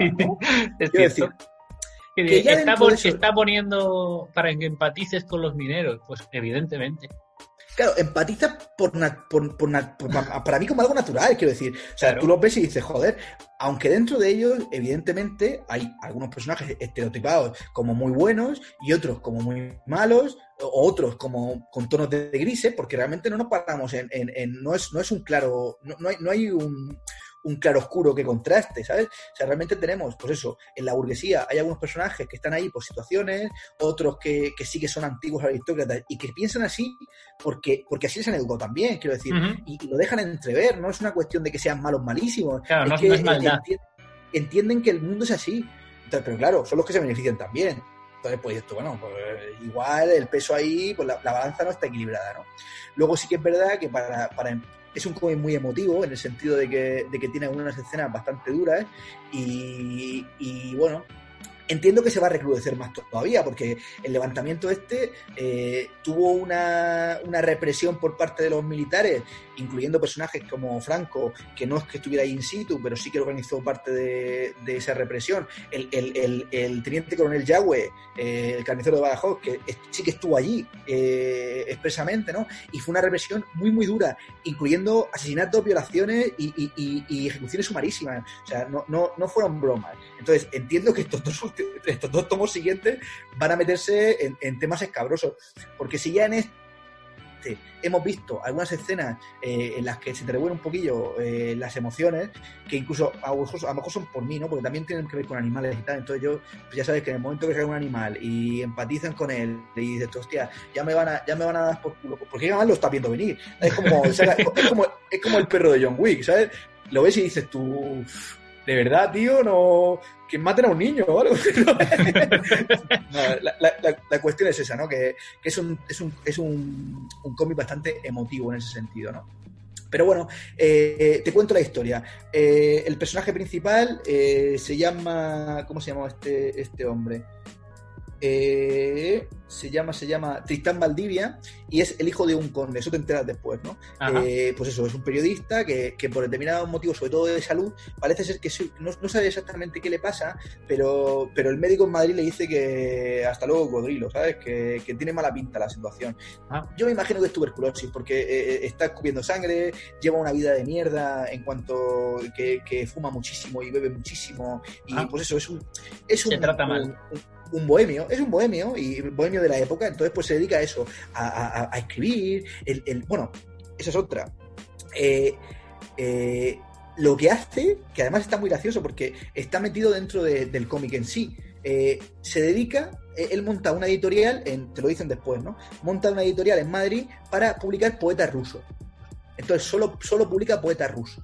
Entonces dices tú, y esto de los poetas rusos y tal, bueno, pues a lo largo de todo el cómic te va metiendo eh, Zapico pues, de manera eh, más claras y menos claras, eh, en una parte de la página te mete un poema de, autores clásicos eh, rusos. Entonces todo el tiempo hay poesía rusa por todos sitios, ¿no? Porque es como que, pues eso, es a lo que se dedica. Y de hecho le preguntan en un momento dado en, el cómic, ¿y por qué, por qué solo autores rusos, poetas rusos que no conoce en su época? Tú imagínate, o sea, si ahora ya pues no los conoce nadie, pues imagínate en esa época en la que la gente era súper inculta, ¿no? En plan, porque, pues no lo sé, porque nos gustaban, ¿no? O sea, realmente no, no hay un motivo para eso, ¿no? Y eso imagino que es eh, eh, el, gusto de Zapico también el, haber puesto eso ahí, ¿no? Porque serán cosas que le gustan a él. De hecho, le he visto citar algunos, algunos autores rusos alguna vez y tal, entonces creo, imagino que sí que vendrá por ahí el tema. Pero que me parece interesante también de, señalar, ¿no? Bueno, pues este hombre se va, vuelve a su tierra, a Asturias, ¿no? A casa de su padre, eh, porque quiere morir allí, entiendo yo, porque de hecho deja una, carta en Madrid diciendo, bueno, hasta luego, Codrilo, que yo ya me despido del mundo, ¿vale? Entonces se va allí, pero cuando llega, porque él como cansado de vivir también, ¿no? Está como hastiado ya de todo, porque es de estos bohemios, ya te digo, eh, los males del primer mundo, ¿sabes? Eh, eh, tengo, tengo dinero, vivo bien, pero no, no estoy realizado. Pero ¿qué sentido tiene la vida? Efectivamente.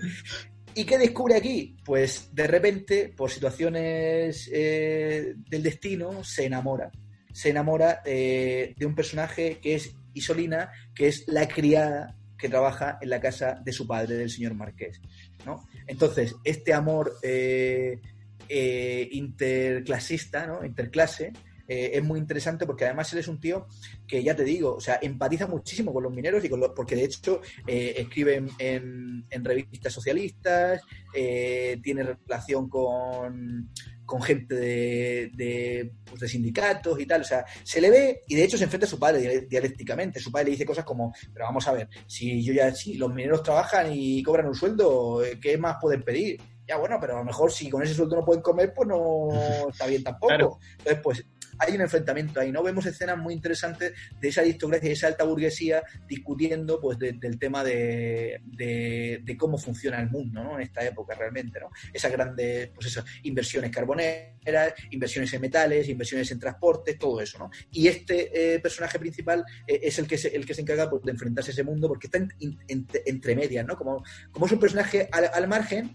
él, él como que vuela de una clase a otra, ¿no?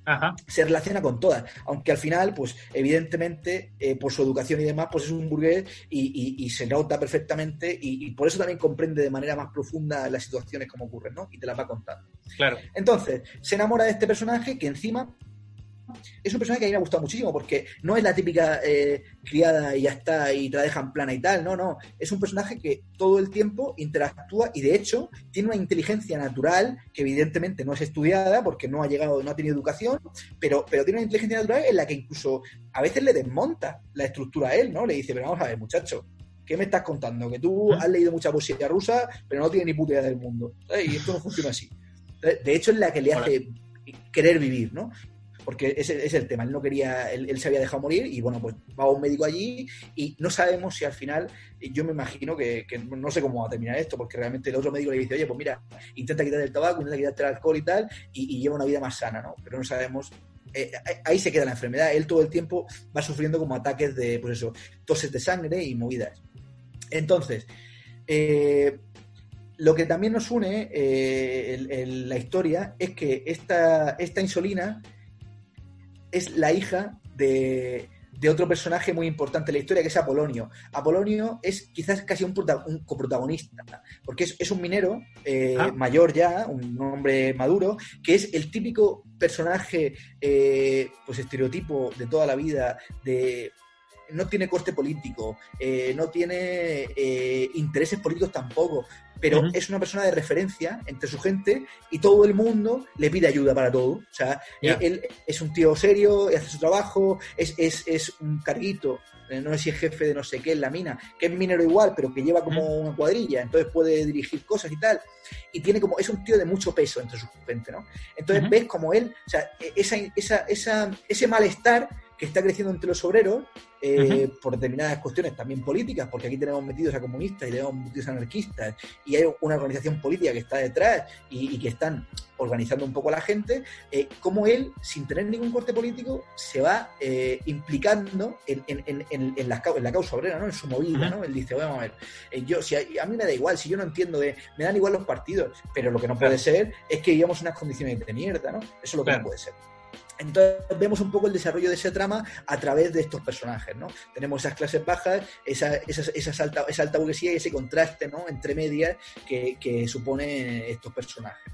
Entonces me, ha parecido un, muy, muy, muy buen cómic, eh, una obra para estar en, en, en, pues eso, referencia por lo menos para, para acercar quizás a un público que a lo mejor no se va a acercar a un libro de historia, pero oye, eh, son fotografías prácticamente, ¿no? Es una forma de contar, es ese recurso que te permite el cómic de contar dar un hecho que, que, que de verdad que me parece que es objetivo en, en este sentido, ¿no? Porque te podría decir, hay, hay cómics más tendenciosos y cómics que son menos, ¿no? Pero este de verdad que, que a mí me parece bastante objetivo. Porque además es que hay tintes, o sea, hay, hay, hay grises en todos los lados y, y te cuenta esa historia. Ya veremos a ver cómo se desarrolla. Me leeré los otros dos tomos siguientes y, y lo volveré a reseñar porque de verdad que me he quedado encantado con este tomo. Dices que está Eh, de acceso libre este tomo 1. Sí, aprovecho para decir eso. Eh, está de acceso libre el tomo 1, pero eh, si lo quieres comprar, que te lo mandan después de, de, de la movida esta que estamos sufriendo, eh, son los 18 pavos estándar de Actiberry de un tomazo de 232 páginas, si yo no ligero, tapa dura. Sale, Esto es de la, de la mejor edición y sobre todo de los precios más ajustados que hay en España. sale, sale muy bien al peso, ¿eh? Muy- sale muy bien. O sea, de hecho, no creo que se pueda ajustar más. O sea, eh, siempre lo decimos, Actiberry, calidad-precio es quizás la mejor, ¿no? Porque sí que es verdad que decíamos que Medusa editaba, mañana ya veremos a ver Medusa qué pasa con ella, edita muy bien, pero a veces los precios se iban un poco, ¿no? Pero Actiberry, macho, 18 euros, ¿qué quieres que te cobren? Es que no, es que no. Pues ya te digo, que es muy recomendable y mis likes para este. A mí, a mí me ha explicado, me lo voy a leer. Sí, sí, además, yo me lo leí en una sentada, ¿eh? 232 páginas, ¡pum! En, en dos olicas me lo había leído. Muy bien. Espectacular. Y bueno, pues ya está, con esto yo ya termino mi reseña. Si quieres pasamos a la siguiente sección. Y cerramos sección y vamos para allá.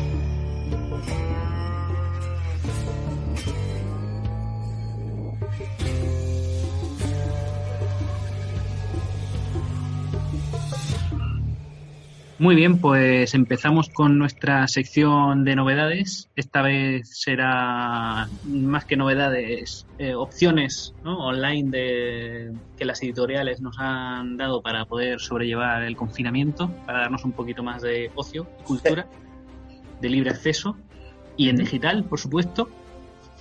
Y vamos a empezar, bueno, diciendo que ECC lo que ha sacado para, para contribuir han sido sus revistas mensuales, las 15 que llevan publicadas, que normalmente cuestan 50 céntimos en, en formato físico, eh, y que traen artículos, traen eh, eh, trozos de cómics, pues, eh, trozos de cómics que luego no se publican en, aparte.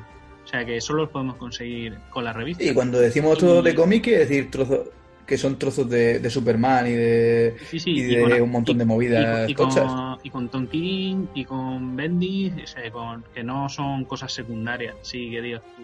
No, no, son, son franquicias centrales con, con autores top. Y pues eso, van 15 y están todas para descargar, lo están poniendo en Twitter cada vez que subían una, las están subiendo casi a diario, si no me equivoco. Y ya, ya están todas eh, de libre acceso en PDF. Así que eso por ahí con ECC.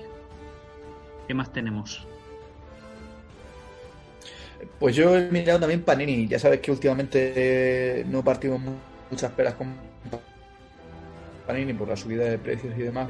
Se antorra un poco y no está haciendo ningún bien a, a la industria. Pero bueno, eh, después de empezar muy mal, eh, porque hay que decir también que es importante la actitud que han tenido las, las editoriales eh, con respecto a, la pandemia y a echar una mano tanto a libreros como a bueno como, como a la gente en general, ¿no? Por el tema de contribuir a que se queden en casa, como como pues eso, como a los lectores luego para, para darles material y lectoras para darles material para estar en casa, pues Panini no ha sido precisamente de las que ha empezado bien, ¿no?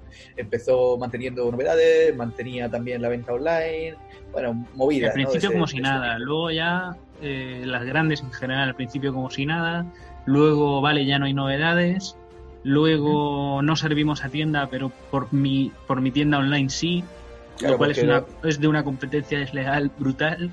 Sí, competencia desleal y además eh, una falta de empatía con respecto a esos repartidores, ¿no? Que, que no son bien de primera necesidad, chicos y chicas, que eso es evidente. Entonces, oye, pues quédate en tu casa y ayuda a que los demás no estén obligados a, a trabajar tampoco, ¿no? O por lo menos lo mínimo posible. Pero bueno, eh, al margen de eso, parece ser que ahora ya, después de 20, o sea, ¿cuánto llevamos ya? 15 días de cuarentena o lo que llevemos, eh, han, han intentado contribuir, no de manera gratuita, pero sí que es verdad que han sacado algunos títulos clásicos eh, para poder comprar eh, en formato Kindle, en formato Amazon, eh, lecturas y tal, a, buen precio, ¿no? A, 99 céntimos, de hecho. Un precio simbólico, dicen ellos.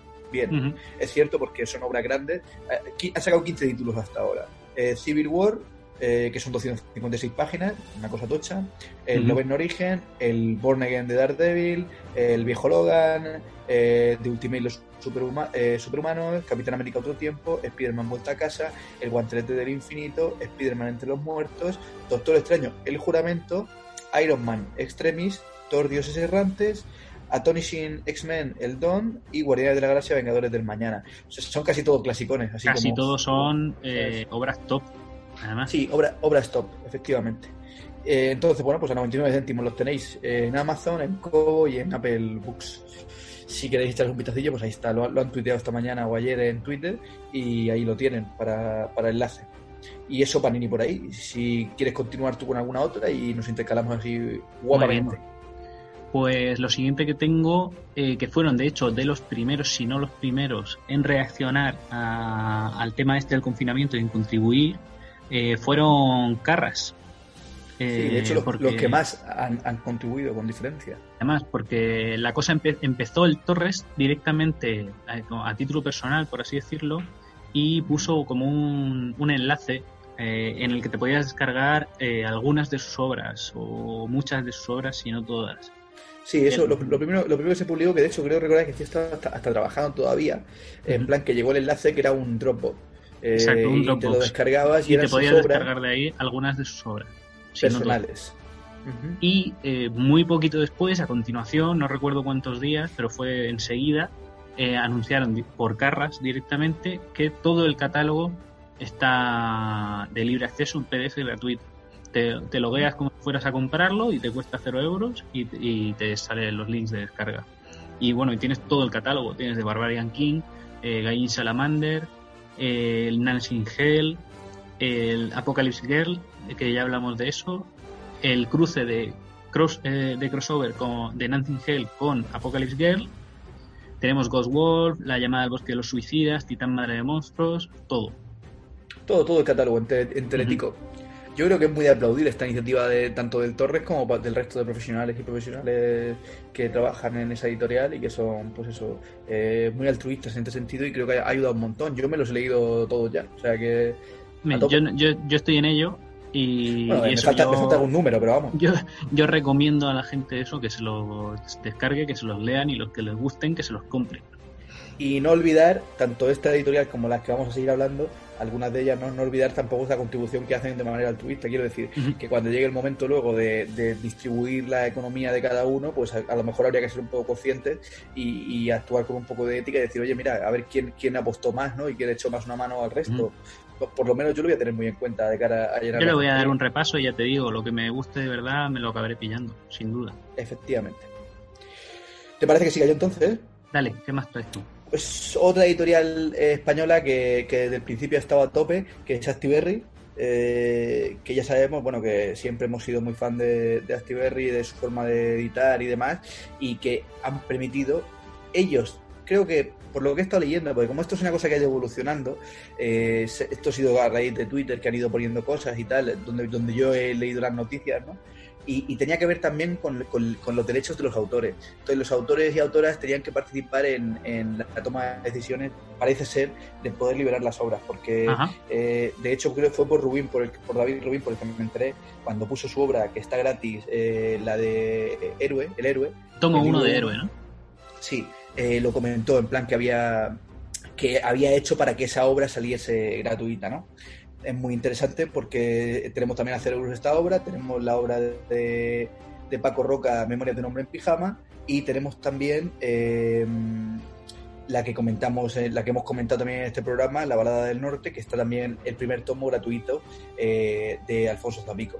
Esas tres por ahora van sacando cosas así a diario, porque de hecho ayer o antes de ayer sacaron una cosa que se llama eh, el libro verde, que parece ser que van a ser tres tomos o tres, dos o tres tomos, que es en digital, que son un compendio de, historias cortas de un trillón de, autores, tanto dibujantes como autores completos, como guionistas, hay de todo ahí.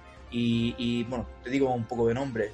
Eh, aquí sale Alfonso Zapico, Antonio Hitos, Alex Orbe, eh, Arturo La Perla, Blanca Vázquez, David Rubín, eh, Elisa Sierra, Luis Pustos, un montón de eh, Pedro Vera, eh, yo qué sé, un, un millón aquí. Y van a participar en más, porque ya te digo, es un compendio que son historias que van desde tres o cuatro páginas hasta incluso algunas más, porque he visto algunas que son bastante largas. Lo que pasa aún no me lo he podido leer, pero vamos, ya me lo he descargado. Que está exactamente igual que has comentado antes para Carras. Te logueas como si fueras a comprar y, y lo pillas de manera gratuita. Muy bien. También comentar, ya que estamos trabajando, no solo han, participado en dar material, no sé si alguna editorial más lo está haciendo, pero vamos, activar ese que sí, porque de hecho he participado en alguna. eh, están haciendo eh, conferencias en directo con autores desde, desde Instagram. Eh, los días hicieron una con Paco Roca, muy interesante, y tienen programado para, para estas semanas próximas, eh, pues te lo leo aquí, eh, Elisa Rivera, el 3 de abril, que si no me equivoco es hoy, eh, Juan Zougu el 7, M- Mamen Moró el 14 y David Rubín el 17, que van a estar ahí en, en free en Instagram. Pues oye, muy interesante, ¿no? Para poder eh, disfrutar de lo que dicen estos autores y que no tener una visión un poco más profunda de cómo hacer sus obras. Y ya está. Pues terminada con esta editorial, si quieres pasar al siguiente. Vale, pues paso a hablar de Norma. Como has comentado, eh, muchas veces el tema de derechos para liberar una obra y que sea de acceso gratuito o cosas así, eh, no siempre depende solo de la editorial y depende de- del autor también o de la autora. Entonces, en Norma eh, podemos ver eh, que hay muchos adelantos, muchos previews de muchas obras y algunas están completas. Entonces, si te parece, voy diciendo todo lo que tienen y sería eh, tal cual de David Ramírez. tiene un adelanto, es un tomo de 128 páginas, pues tiene un adelanto con, con unas cuantas páginas para que puedas ver un poco de qué va. Eh, Mirdin de Jorge García y Gustavo Rico, igual, tiene un, un preview eh, de adelanto de varias páginas. Eh, lo mismo con Kurosawa, El Samurai Caído de Víctor Santos.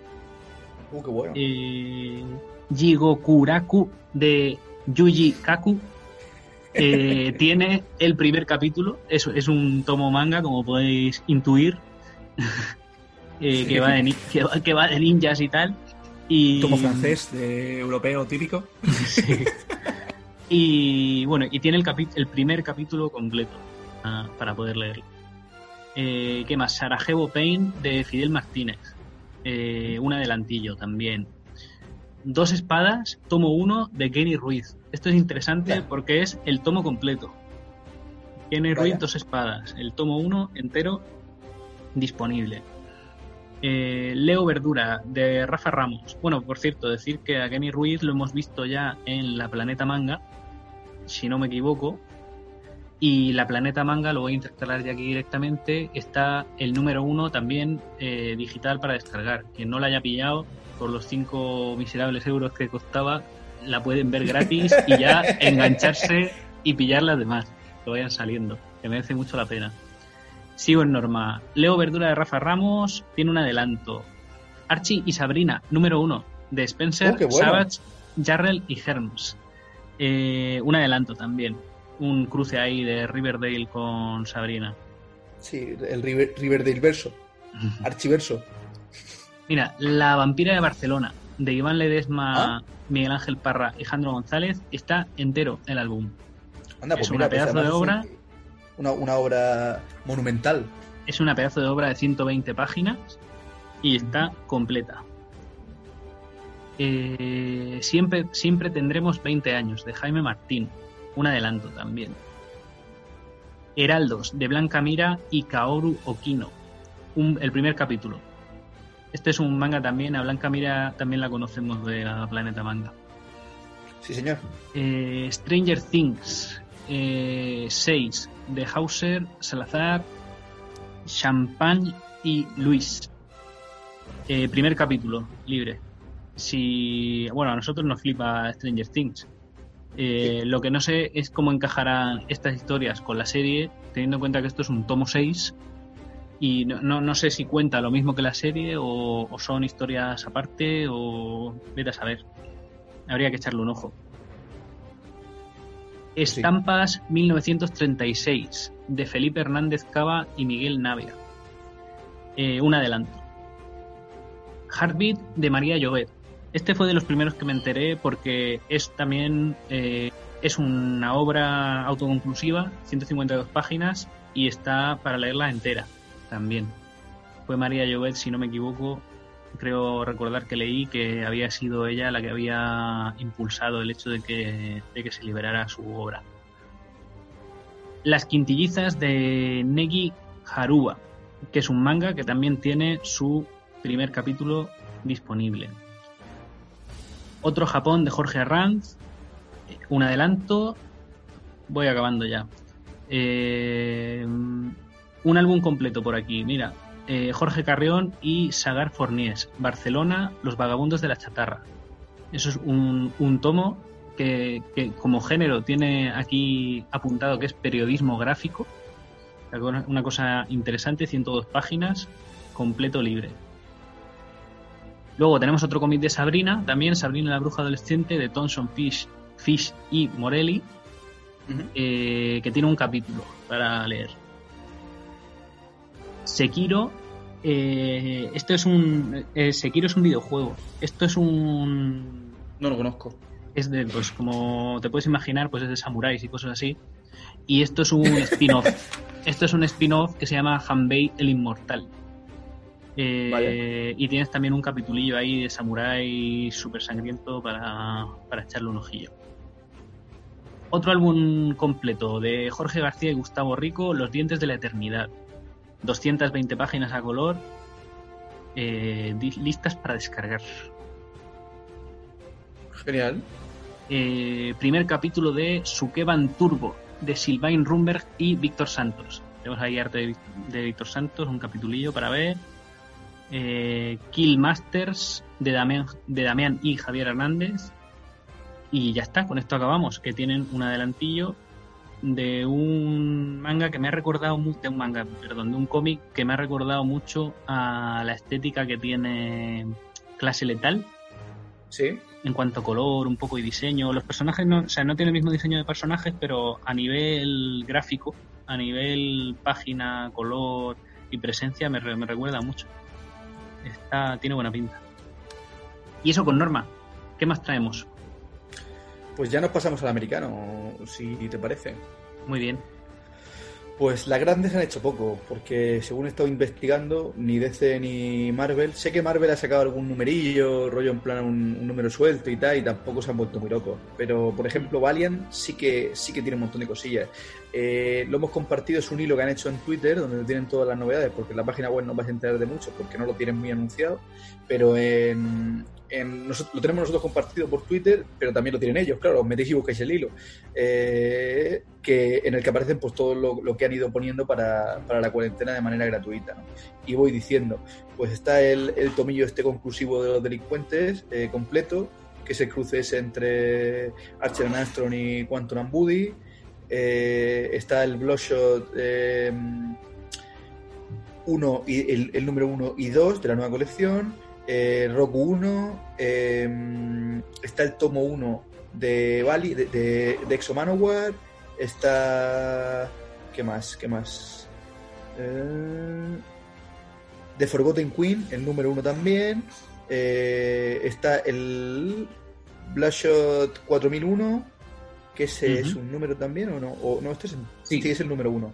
Número 1. Ivan Walker número 1. Pum Mambo completo, no, el 1 también, de Cool Boom. Eh, este sí es un volumen entero, el volumen de Bloodshot Island, se llama Bloodshot Island, uh -huh. que contiene eh, uno, dos, tres, unos cuantos numerillos. Eh, que no sé si será una, una, un compendio que han hecho en Estados Unidos, porque aquí yo, yo esto no lo conozco. Uh -huh. el Fate 1 también, Dreamside, el Ray 1 de la nueva colección que está saliendo, Doctora Mirage, el número 1, Bloodshot número uno de la colección, de otra colección que no, que es aparte de la, de la general, uh -huh. el Livewire, el volumen 1, que este es completo el volumen 1, que imagino que conllevará la, los que no se han publicado todavía aquí. No que eso a lo mejor interesa a los que están leyendo. Claro, a mí, me, leyendo... a mí, Medusa me dejó colgado en el. Creo que tenía que salir el 9. Pues aquí 9. pone Full Comic Book, volumen for free today, Liveware Livewire, volumen 1. Bueno, Así que claro que mirarlo. Eh, el de Valiant, el, el cómic entero de, de The Valiant, que es el tomillo ese, y ya está. Comentar también de Valiant, como me imagino que funciona un poco como Image en el sentido de que tienen sus propios contratos especiales con los autores y autoras y tal. Entonces han hecho también un hilo que es interesante eh, en relación a echar una mano, poner, se pone, eh, se, se llama Support Comic Creators y en él los autores y autoras van metiendo pues cosillas de sus cosas. Por ejemplo, han abierto muchas comisiones, eh, están vendiendo trabajo antiguo. eh, imagino que para, pues eso, para echar una mano a cómo a salir un poquito de- del bache este, porque estarán trabajando menos, imagino. Entonces, oye, pues es también una buena oportunidad para pillarse pues unos originales o, o pedir unas commission o lo que sea. Me ha parecido interesante señalarlo. guay. Y ahí te queda algo más que comentar. Eh, bueno, lo único que comentar, eh, un poco por encima, Fandogamia, porque han puesto de todo el catálogo, eh, tenemos Hero Factopia, Cazafantasmas con Tortugas Ninja, Mi experiencia lesbiana con la soledad, eh, Giant Days, Magical Girl Boy, La novia era un chico, de Doctor Who, bueno, todo lo, de todo lo que tienen, eh, han sacado previews, a páginas sueltas para, para empezar y ver de qué va.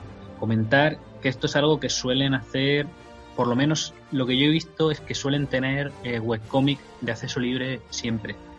Eso está interesante, que no es ahora solo por, por la cuarentena. La Ajá. página de Fandogamia tiene webcomics que están tan graciosos para ver de manera habitual. Sí, siempre. Vale. Y ya está. Y nada, yo comentar también que, porque para que los que no lo sepan y las que no lo sepan, eh, que Amazon Prime, cuando pagas el Prime, tienes acceso a, a los cómics eh, en versión digital y hay muchos que por oferta están siempre a cero euros. Entonces, oye, Sí. pues tienes ahí, por ejemplo, yo sé que está, por ejemplo, el Planet Hulk, está entero. eh, gratuito, eh, están también las gemas del infinito, estaban hasta hace muy poco. Eh, hay un montón, en inglés todo, Sí. pero bueno, Sí, hay un montón de cosillas. Sí, hay un catálogo interesante de, de cómic libre ahí. Así que bueno, pues comentarlo para si alguien quiere apuntarse por ahí alguna cosa. Muy Y con esto yo creo que podemos pasar a nuestra última sección del día. Pues vamos para allá.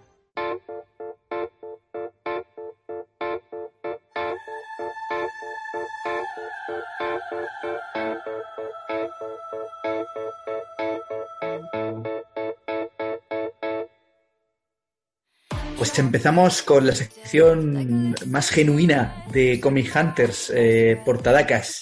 Sección que solo tenemos nosotros en el universo probablemente, porque eh, sin soporte visual es un poco loco todo. Pero bueno, eh, a mí me encanta esta sección y si te parece, pues eh, como la he presentado yo, por favor, ¿qué, qué has seleccionado este mes, señor Wix? He seleccionado cuatro cositas. La primera es de Marvel y es de Daniel Acuña. Es el, ulti- el último número de Black Panther. Esta etapa de Black Panther loquísima por el espacio, Wakanda en realidad siempre fue un imperio galáctico y no lo sabíamos. Y tal. es una cosa muy loca de Ta-Nehisi Coates. Y, y bueno, el, el arte de Acuña en esta serie pues es impresionante, como siempre. No, Acuña lleva tiempo dibujando al mismo nivel y no y, y eso no cambia. Es decir, no, ti- no tiene TVO que dices tú, es que está flojito. No. No, nunca está flojito. Y bueno, No, la, por- porque- la portada está muy guay porque es Black Panther de espaldas, con el traje así medio roto, se le ve la musculatura. Y, La musculatura. y, y se ve un cielo cubierto de naves, en una batalla aérea con mucha explosión y tal, con el típico, la típica pantera de piedra, ¿no? Eh, la estatua de piedra de, de la pantera y tal. Y está muy guay, así muy, muy de guerra casi apo- apocalíptica, ¿no? Yes. Muy guay, muy guay. Eh, ¿Qué más? Eh, también de Marvel, que esta, bueno, supongo que también es selección tuya, es Giant Size de X-Men de Tormenta. Sí, sí. Esa, por supuesto, que es selección mía también. Es De una hecho, lo hemos pedido, de, si no, si no, si no mal recuerdo. De Eso Russell está apuntado Dauterman. por preview. Es un portadón de Russell Dau- Dauterman eh, jugando con la luz, eh, con tormenta así, en, en como en una luz blanca, destellos, y es una locura de color y de todo. Ah, es una pasada. Esto cuando llegue ya pondremos fotos de cómo, de cómo queda en físico, porque está increíble. Y bueno, decir que el, el guionista de este cómic es Jonathan Hickman, que pues por seguir con la línea, claro, de, de todo el tema este de mutantes, forma parte de este reinicio del universo mutante o punto de, de comienzo, punto de inflexión, ¿no? ¿Y qué más traigo? Traigo también eh, de DC, que me consta que tú eh, tienes también interés en esta serie, en esta, bueno, esta miniserie, ¿no? Porque van a ser tres números, que Sí, se comenta llama que- quién- Ba- ¿Quién Batman escribe eso y todo eso? Three Jokers. Batman Three Jokers, eh, que quién, quién está a- al volante. Bueno, le digo, la, la portada, en, el- en este caso la que yo he elegido, es una cara del Joker, que presumiblemente, como la historia esta va de que siempre hubo tres Jokers y que es una historia que se lleva cocinando un montón de tiempo y luego no sabían con ella porque fue una idea que soltaron así al aire. eh, Lo que pasa es que lo que pasa es que los otros dos Jokers estaban en el Imperio Galáctico de Walker. claro. Entonces, no, no lo sabíamos. Esto fue Geoff Jones, si no me equivoco, que es el que escribe esto, que en su momento lo, lo soltó. Dijo, es que hay tres Jokers. Y, dijeron, y le dijeron, desarrolla eso. ¿Qué, qué quieres decir? Y, dijo, bueno, bueno, ya lo vamos viendo. Y ha ido pasando el tiempo. Y, y ahora parece ser que han dicho, venga ya, hay que sacarlo. No podemos meter esto debajo de la alfombra más tiempo, porque va a empezar a oler, así que va- vamos a, vamos a sacarlo. Y, y bueno, esto lo dibuja Jason Favok. Y, y nada, pues sale el, el Joker, eh, es, es un primer plano y se ve la, la ganzúa ensangrentada, como pues nos recuerda ¿no? al, de cabra o el gancho al de- de- momento al momento de la, de la ganzúa barra pata de cabra del, con el que él mata a, a Robin, de hecho. Yo- Robin Jason Todd, ¿no? Eh, eh, Es el que muere. Exacto. Y bueno, pues da un mal rollo que te cagas, porque es una cara de Joker supermaníaco, el típico de la barbilla alargada, con los rasgos muy, muy deformados, ¿no? Mm, Classic Joker. Y, y mola, mola mucho. Y por último, eh, me he ido a Boom Studios y he elegido un portadón de Jen Bartel. Yo también he cogido y serie a la que nos hemos sumado, así que por favor comenta también la serie, ya que, ya que Eh, tú lo has elegido. Esto es un spin-off de la serie de Buffy, Cazavampiros, que se ¿Cómo mola llama Willow. Willow, que ya sabemos todos, sí, bueno, sabemos todos los que hemos visto Buffy en algún momento, Claro. que es su que es, amiga. que es una, película de fantasía de enanos. Eso, y- eso. que por cierto, lo vi el otro día al, al enano de Willow, lo vi en, en ¿El Star? Wars, en el, Ah, sí, en- claro, en claro. el amenaza hace, fantasma. hace, hace de Ewok, ¿no? Si no me equivoco. No, no, en la amenaza fantasma como un espectador allí viendo las carreras de vainas. Ah, anda. Recordar. Hace un, cam- un cameillo ahí. Mm. Muy bien. Aunque probablemente estaría también haciendo de Ewo porque yo creo que no Sí, hay creo actor que- enano que no salga creo- en esas movidas. Claro, yo- yo- sí, que, sí que así está la cosa. Bueno, pero no estamos que hablando de Willow. No estamos hablando no de ese Willow. Hasta que no llegó Juego de Tronos, yo creo que no se, o sea, no se dieron cuenta del potencial de muchos actores eh, que tenían esta, esta diversidad. Pero bueno, eh, creo que después de, de Tyrion Lannister y, y sus grandes papeles, ese gran papel ha sido fantástico.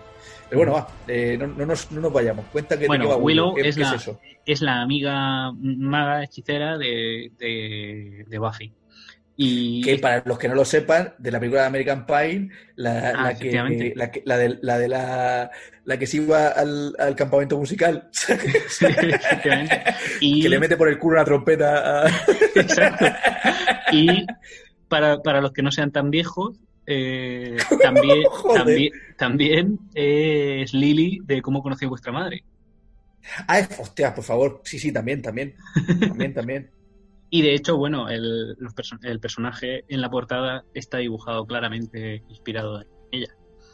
Sí, sí, o sea, es su cara. Eh, ¿Qué digo de una portada de Jane Bartel? Pues es un portado en Jane Bartel con los colores de Jane Bartel y sí. guapísimo. Y pues Sí, sale Willow con un libro mágico y mola un montón y tenéis que verlo en redes porque está guapísimo. El- la, ser- el- la serie... he de decir de Jim Bartel en esta portada que eh, se le habrán pagado el precio de portada normal, pero lo, ha, ha, cogido ya cosas que tenía desarrolladas. No sé si me entiendes. Bueno, claro. Porque tiene un típico, o sea, que es súper típico suyo, entre el merchandising que vende, que es una bruja, de hecho, con, con unas llamas y un libro, y es, es eso, exactamente. Es el mismo diseño. Entonces, de puta madre, en Bartel, ahí diseñando, o sea, que es un diseño que funciona, quiero decir que tampoco es suyo, puede hacer lo que le salga a ella de sus ovarios, pero eso que, oye, pues comentarlo, que se puede pillar también en su página web, por cierto. Yo estoy pensando, bueno, ahí, lo tiene en chapa también, en, en rollo pin. Interesante esta serie, eh, escrita por Mariko Tamaki y, que eso es eh, interesante y los interiores son de Natacha Bustos. Por eso lo hemos pillado, porque es un tándem muy loco. Sí, a Y tope. ya está. Esas son las portadas que traigo. Bueno, pues después de tu purria, pasamos, no, pa- pasamos a lo mío si te parece.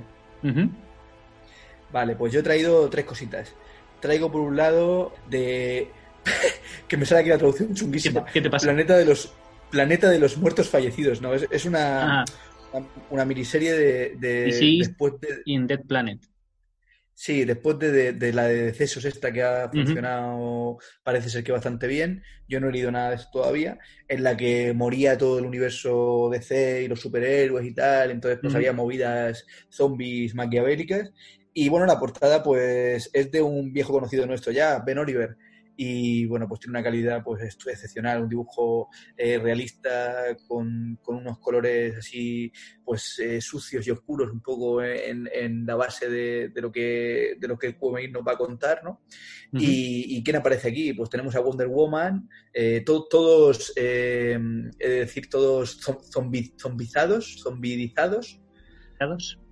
Sí, efectivamente. Eh, pues eso, Wonder Woman. eh, tenemos también a mm, al doctor, ¿cómo se llama este? Eh, ¿Destino? El doctor Destino, el doctor Fate, ¿no? En- en- Claro, sí, en inglés yo, es yo estoy. Fate. acostumbrado a. Claro. Y a Constantine. Tenemos a Hellblazer en primera portada, en primera, primer plano. Y aparecen así como, por eso, en, en un rollo así como si eh, estuviera abajo el planeta que ya ha pasado un tiempo y está todo, pues la, la vegetación ha vuelto a crecer y tal. Y tenemos estos superhéroes que están, pues eso, parece que están fallecidos. Entonces ya veremos a ver que, cómo se desarrolla esta movida. Pero vamos, la portada muy chula. ¿Qué más? He traído también una portada de eh, Miguel Mercado, que no sé si alguna vez lo hemos comentado aquí eh, a este tío, pero vamos, yo lo conocía ya bastante porque es el estilo justo que también nos va. Un rollo así como Topino Tedesco, un rollo así como, por eso también bastante realista y muy chulo, que es de Gwen Stacy, el número 5. Una Ujú. miniserie de cinco números que han sacado, el último, y aparece Gwen Stacy con Kingpin delante y están ahí como en- encarados uno con el otro. Y la portada es una preciosidad. El fondo blanco y, y re- y resalta perfectamente los colores y, la- y lo maravilloso del dibujo de, de este hombre. ¿no? Y por último, eh, saliéndome un poco de lo que suelo yo leer, sobre todo en, en estilo y tal, porque no me he leído nunca nada de este hombre, pero bueno, de Capitán Britannia, el número uno de la serie que empieza ahora, que por cierto, bueno, la portada es de Injuk Lee, que creo que es uno de estos de esta rama de coreanos. Está, que- está haciendo muchos portadones este hombre, ¿eh? O Sí, mujer. Sí, vamos- a mirar. No lo sé. Se llama Lee Hyuk- In Hyuk y no sé si es un hombre o una mujer, pero está haciendo unos portadones. Tenía una de Lobezno guapísima hace poco también. Está últimamente de moda. Es un hombre. Pues este hombre. Pero bueno, eh, acabo de buscar su arte y locura, ¿eh? Todo. De hecho, yo lo había visto ya en, en, un- en una Batwoman, en, en varias cositas. Morbius también, las últimas portadas que hemos visto de Morbius, algunas son suyas. Y locuras de ese, de ese rollo. Pero bueno, y esta portada ya decía, del Capitán Britannia número uno, que por cierto, eh, eh, la, la guioniza Chris Claremont. No sé cómo estaremos, porque bueno, ha habido ahí gente que dice que está mayor y que entonces no sé, no sé cómo, cómo va a ir el tema, pero oye, siempre es un, un gran nombre y, y- y, bueno, darle una oportunidad, igual no, no perdemos nada, ¿no? Así que habrá que leerla cuando, cuando podamos. Muy bien. Y con esto mis portadas se acabaron ya, señor. Pues se acabó la sección. Vamos a despedir.